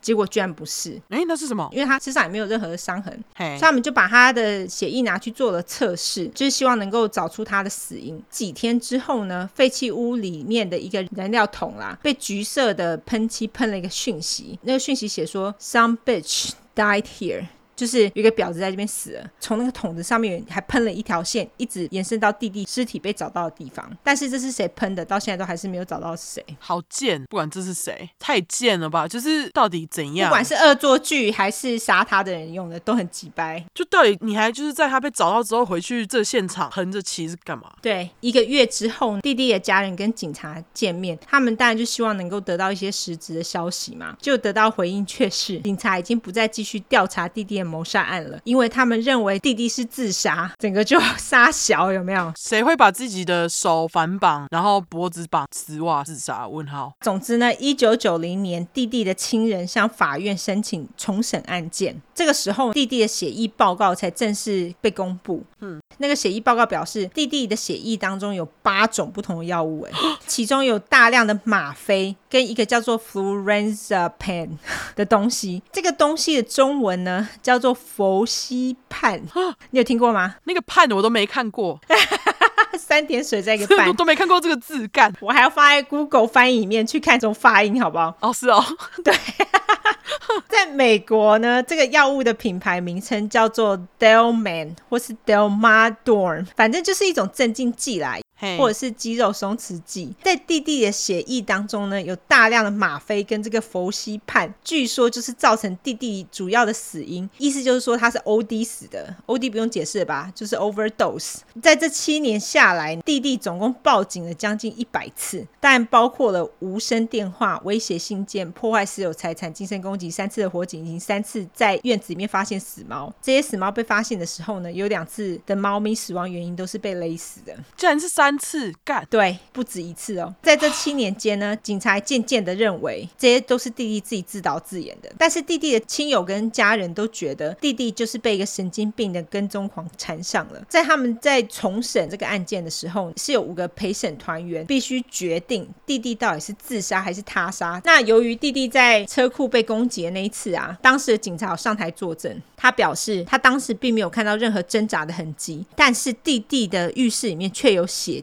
其他的地方都非常的整齐，没有任何挣扎的迹象，而且车库的灯明明就是好的啊。跟弟弟说那个车库的灯不亮是两码子事，而且他们当下呢有要求弟弟做测谎，结果弟弟两次的测谎都表示他是在撒谎，但是大家都知道测谎结果其实是不能上法庭的，因为有很多因素会造成测谎的不正确嘛。对啊，弟弟在当下其实非常紧张害怕，也许也是测谎不准确的原因之一。但是在这次的测谎结束之后呢，弟弟却也改变了他的证词，因为他表示当时攻击事件并不是发生在车库之内，而是在屋内。他之所以会撒谎，是因为攻击他的人威胁他，假使他跟其他人说的话，就会伤害他的家人。除了这次攻击事件，警察怀疑是弟弟自导自演之外，还有其他次，他们也这样认为。我这边就不详述了。嗯，除了攻击事件之外，之前的那个纵火事件啊，也是不止一次。像是有一次，不是那个阿格夫妻住在他家的那一次，是另外一次。据说警察在经过调查之后呢，因为没有强行进入的痕迹，他们调查后发现有六个来自屋内的火源。另外一个女警在跟弟弟谈过之后，她马上怀疑是弟弟自己纵火的。哼。说其他的男警探啊都被弟弟的美貌给骗了啦。那个女警本来也想要以恶作剧跟纵火起诉弟弟，但是他的上司不准他这样做。他上司觉得那个弟弟的精神状况不稳定，所以后来就作罢。阿格夫妻，待在弟弟那一晚的那个纵火案，警察则是认为弟弟看起来没有睡觉样子，于是就觉得是弟弟自己纵火的嫌疑也是非常大。我觉得这一点其实有点奇怪，因为他没有睡觉，跟他纵火有什么关系？我觉得他们跟根本就是不想要继续调查，然后才就是全部都怪到受害者身上。这是我觉得。对，因为阿哥老公不是那晚我看到有一个年轻男子嘛？对啊，他觉得应该是那一名男子干的。就他们在那里说他自导自演，那就是打电话给小罗的男子那个口怕，刚刚我们放的那个东西，什么 Cindy Dead Meat 那个那个要怎么解释？他们觉得那个是弟弟打的。好烦，因为我接下来就要说这个事件了。OK，小罗他一直被认为是攻击弟弟的主要嫌疑人嘛，但是警察表示并没有任何一条线索能够把小罗跟弟弟的攻击事件连接起来。其实我觉得这个也非常不合理。小罗还表示呢，在其中一场弟弟报警的纵火案当中，小罗那时候人其实在南非，但是弟弟却表示那个是小罗干的。就是说不通，因为他人在南非，他怎么纵火？但是我觉得这个很难讲，因为他可以请人去纵火啊，他不用亲自去纵火。啊、小罗还表示，弟弟被催眠之后说他杀人的那个事情，根本就是弟弟自己乱掰的。他承认他的确打了弟弟两次巴掌，但是没有严重到弟弟必须去做乳房重建手术。他说这件事情也是子虚乌有啦。他说弟弟那次的所谓的乳房重建手术，其实是一个隆胸手术而已。小罗更表示，他本来也。以为弟弟是被一个跟踪狂变态攻击的，但是这几年弟弟却一直把攻击他的证据给摧毁了。例如说是弟弟叫小罗把切烂的枕头给丢掉之类的。哦。除此之外，小罗还说了其他的事情，让所有的矛头都指向弟弟。他说他们在结婚前，弟弟读了一封弟弟妈写给弟弟的信，里面的语调让人非常不舒服。大意是说弟弟为什么要嫁给一个离过婚的男人？因为那时候是弟弟把信件读给小罗听的。当小罗听到了之后，他就跟弟弟说：“我想要看你妈写的那个信。”结果弟弟就跟小罗说：“哎呀，没有啦，那个是他写给他自己的信啦。”然后就把信给丢了。哎，OK。小罗他又有一个理论，他说他认为弟弟有 DID，嘿，就是刚刚我讲的那个。对，而且我们四十九块也谈过，就是解离性身份疾患多重人格啦。嘿，他觉得弟弟有不同的人格，认为弟弟这几年来的心理医生。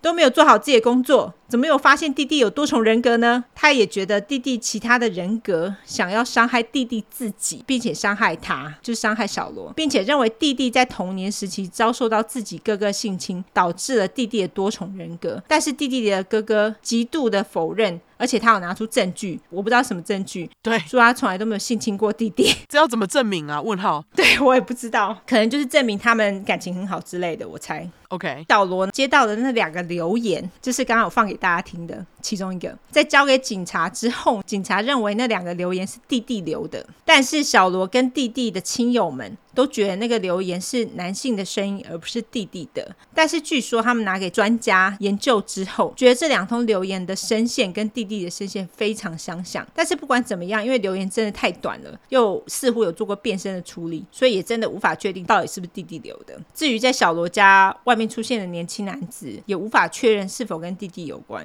弟弟消失的那一天呢，警察也认为是弟弟自己筹划的。其实我觉得这边有点扯，他们觉得弟弟是故意去超市买一些。不会烂掉的杂货，就是没有买一些水果什么。那他们就把弟弟购买的东西拿回超市比对之后，发现没有任何一笔金额是符合弟弟购买的杂货的金额。意思是说，弟弟可能其实还购买了其他的东西，例如说买了裤袜，或是买了其他的东西，然后就把它拿走了。接着呢，实行自己的自杀计划，而且呢，他们在车底下找到那个提款卡，警察认为是弟弟自己把卡片放在车底下的，因为他们说，如果是在挣扎的时候掉的，那那个包着那个提款卡那个提款明细啊，应该会跟卡片分开啊，怎么会好好的包着？是啊。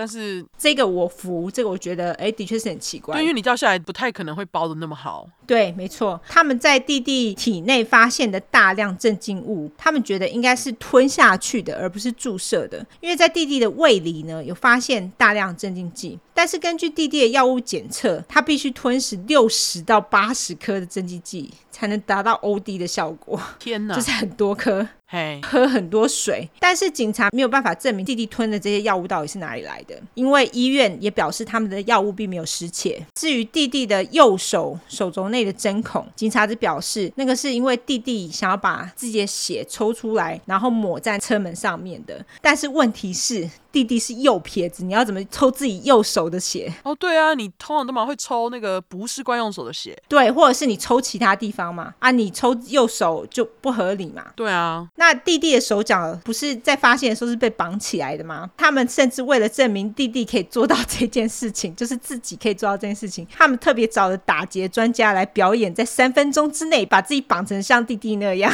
可是弟弟又不是什么打劫专家，靠背哦，他们真的是超烦。之所以他们要要表演在三分钟之前，是因为他们觉得弟弟是已经先吞了大量镇静剂，自己到现场，然后把自己打结。那你当然要在镇静剂发作之前把那些结打好嘛。意思就是要你打很快的意思，所以他们才会说是三分钟。靠呗，他们就这个意思。哦、那弟弟的家人听到这个解释，当然很生气啊，就想说怎么可能，对不对？我听到我一定也很傻眼，就想说哦，你还要吞药，然后还要在药发作之前，然后去把自己打劫成那样，我觉得真的是蛮不可思议的啦。对。至于弟弟收到的无声电话跟威胁信件，警察则是完全毫无解释，因为无从解释起，不知道是哪来的。弟弟的其中一个心理医生则上台作证表示，他们说弟弟。曾经被诊断出有边缘性人格，就是你刚刚解释了很久的，嘿，还有创伤症候群，其他他还被诊出有焦虑症、忧郁症跟幻觉。以及自杀的倾向，多数的人认为弟弟其实都已经自愿到精神病院治疗心理疾病了，但是他们不但没有好好治疗他，还随便让弟弟出院，也觉得院方啊非常不负责任。是啊，而且他们还认为弟弟他常年饱受跟踪者的骚扰，警察不但没有好好的找出攻击弟弟的人，还把矛头指向弟弟，就觉得很母汤啊，就会让人家觉得他们就是在怪受害者啊，就像你说的，想要用自杀来了事结案啦。这个重审案件被认为是温哥华史上最贵也最久的一个案件，陪审团最终 也无法决定弟弟究竟是自杀还是他杀。他们最终决定弟弟的死亡是不明原因死亡。弟弟的死亡到现在也都还是一个谜。整个事情听下来，你就觉得到底是杀小是发生什么事情？我觉得是还没抓到这些人呢、欸。我也觉得是他杀，我不觉得是他自杀。像这种没有解答案件，自然是有非常多的书来讲述自己的猜测跟理论啊。其中最有名的一本是从 Neil Ho 在一九九一年出版的，叫做《The Death of Cindy James》。也就是弟弟之死，大家有兴趣可以弄来看看，这样子。嗯，反正这个就是非常奇怪，我不知道是不是小罗啦，可是他的确也是有嫌疑。我对于弟弟去做催眠这件事情，我其实也是存在着很大疑问，因为事实证明，催眠其实虽然红极一阵，可是它实际上并没有真正实质的效果嘛。对，我真的不知道，就是到底这整件事是怎样，非常神奇这件事情。真的，他好可怜哦，我觉得他是受害者。我也觉得他是受害者，我不觉得他是自杀。对，我觉得那个自杀说真的是太……从警察解释的来说，我觉得非常非常牵强。尤其是什么金额不符，他们怎么知道不是那个凶手拿的？奇怪。对啊，就像你说的，对你又没办法证明，而且人家可以戴手套啊，掩盖指纹啊。对啊，没有指纹这件事情，我并不觉得这是太难做到的事情。对啊，反正就是完全不知道到底是怎么回事。我觉得他应该是他杀啦，不是自杀。啊、哦，刚刚那个佛地魔好恐怖哦，想到还是觉得 那个头皮发麻。这接到这种电话，你到底要怎么办？对啊，好可怕哦！跟踪狂，马上换电话，搬家。弟弟死亡的时候差不多四十四、四十五岁，然后这件事情骚扰了他六七年呢，无法想象哎。对啊，哎，好烦哦，悬案，好想知道到底是谁。就是啊，就是一个完全无解的案件呢。你都知道了实际的状况，但是你还是不知道。你懂我意思吗？对，哦，对，我刚刚忘记跟大家讲我的书，听到你讲完，我再马上在这里补充。好，就是我的那个案件啊，有一本书叫做《Beyond Bad: The Life of Crimes of Catherine Knight, Australia Cannibal》，就是在讲阿刀。那我之后会贴连接。好好好，故事到这边完完。我们上一集才跟大家说阿汤在做屋顶嘛，对，然后。然后这个礼拜就漏水，好烦哦！因为我们弄那个屋顶本来是要做铁皮的，因为做铁皮之前要先铺一层防水层。它是什么防水层啊？我不知道，反正是某一种材质，然后是一层薄薄的防水层。因为那个防水层照理说应该是防水的，可是我不知道到底是什么原因。他有跟我解释大概是什么原因，所以会漏水。总之它就是漏水了。然后我家的那个天花板啊会吸水，它里面又有那个有点像棉花，那个其实是玻璃纤维的那种隔热层。结果那个隔热层我就说就像棉花一样，它就吸水了，越来越重，就我家那个屋顶就破掉了。然后我。当下看到我真的是非常崩溃。我看到你发的动态，就是你就写了一个干，真的对看到那个就是当下真的是只是干。对，因为其实我们发现漏水之后，我老公他就是有在屋顶戳几个洞，因为他就想说戳几个洞让水流下来，他就不会一直吸水嘛。嘿，就还是没有用，他还用了三根木条去把它夹住，还是 对，还是没用。等一下，我很好奇，我看到那三根木条，那三根木条是被钉在屋顶上的吗？还是说它就是是怎样固定的？是钉在屋顶上的，可是是钉在即将要破掉的屋顶上，所以其实更没用。干。好惨！我是看到想说，干屋顶破洞，对，就天花板屋顶没有，天花板破洞，啊，对，天花板破洞，崩溃。对，然后大家知道那个屋顶上面会有一个那个阁阁楼，不是阁楼，就是那个叫什么 insulation，就是隔热的啊。嘿，就是那个类似棉花的东西。然后我看到刘兰达 po 那张照片，就是毛全部爆炸。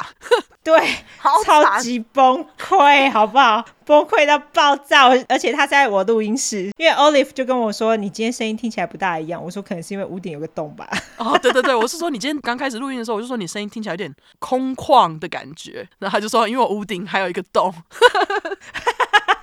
我就想说，哦，那可能有可能，因为毕竟少了一片板子在那边吸音。对，没错。因为你们当时不是为了修屋顶，整个东西全部都要搬出来吗？对，就是在那个天花板底下的东西啊，我们就把它都收掉了。哦。其实那时候我们天花板底下有更多东西，我们录音室这一间根本就杂货间，一大堆有的没的东西。嘿，我们就把它收一收，一些重要的东西都先收走。然后后来收完之后，还是发生了天花板破洞，然后我们就把天花板下面都清空，因为之后要要修的话，就是还是会弄得很脏乱。我的意思是说，那你当时你们要清东西的时候，你有需要把录音设备全部都撤走，还是你可以留在房间？我是留在房间的，因为录音是在天花板那一头是靠窗嘛。嗯、那我录音的这一端呢，是在房间的另外一头，所以不用收。哦、对，这是我我想问的，我就想说，你刚刚不知道需不需要整个重架，因为房间的问题。哦，这倒是不用啦，这还好，因为房间不算太小。你们之后对于那间房间的计划是什么？就还是录音室。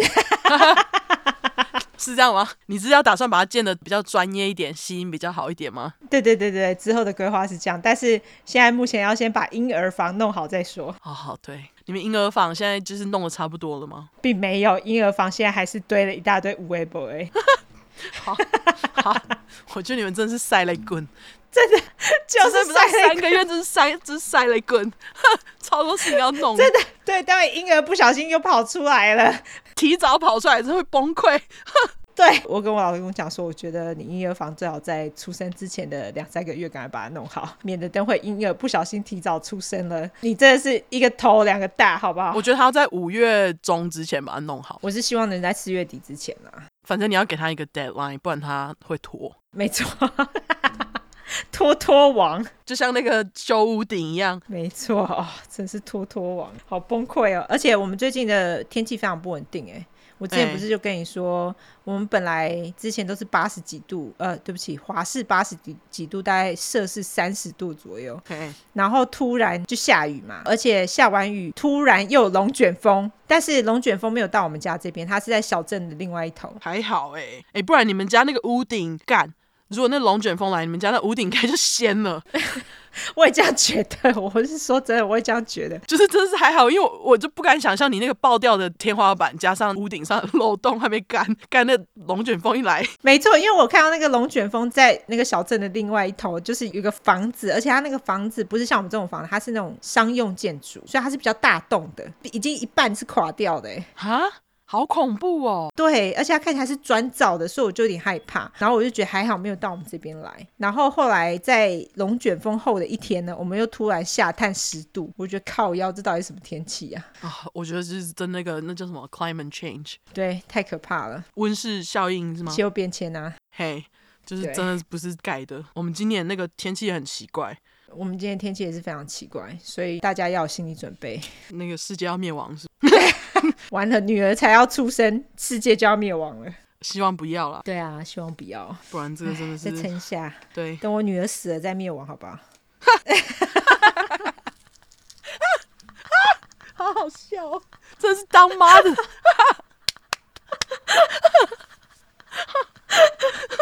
等我女儿死在灭亡，其他女儿不要管他们。我女儿 到要我女儿死掉就好即可。靠北，大家我开玩笑的，拜托不要赞我。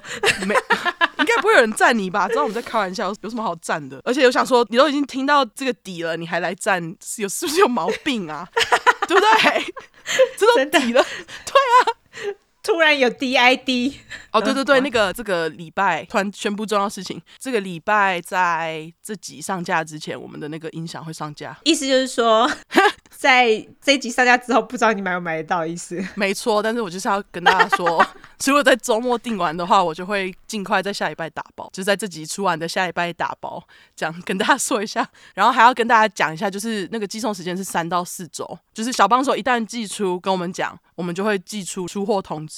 那大家就可以期待。对，如果你是在六周以后还没有收到东西的话，再麻烦跟我们说，好吧？谢谢有购买音响的人。对，应该不会再出了，不好意思。应该非常低的几率。那如果要再出，就是别的东西，好吧？对，有买到的人恭喜你。好啦，那我们最后来社交软体一下吧。好，我们的社交软体的话呢，就是脸书跟 TrueCry 靠北，脸书跟 Instagram。只要搜寻出来的出十块的块，T R U E C R I M E。如果你只想搜寻英文的话呢，就是两次 True Crime，T R U E C R I M E，T R U E C R I M E。刚才在那里骄傲的说都背起来了，干，马上出差。对，哦，对了，那个很感谢大家那个突然呢，突然想到，就是感谢大家 tag 我们那个音响，就看到大家在使用，觉得很开心，真的。对，觉得很爽。对，那我可以继续了吗？可以，可以，可以。如果喜欢我们的话，就麻烦给我们五星评价加订阅。如果更喜欢我们的话，就麻烦投内喽。还有，我们现在还是有周边商品，麻烦大家多多支持。就这样，好啦，就这样，大家拜拜。自己好长哦，好累，拜拜。真的，我们还要剪，拜拜。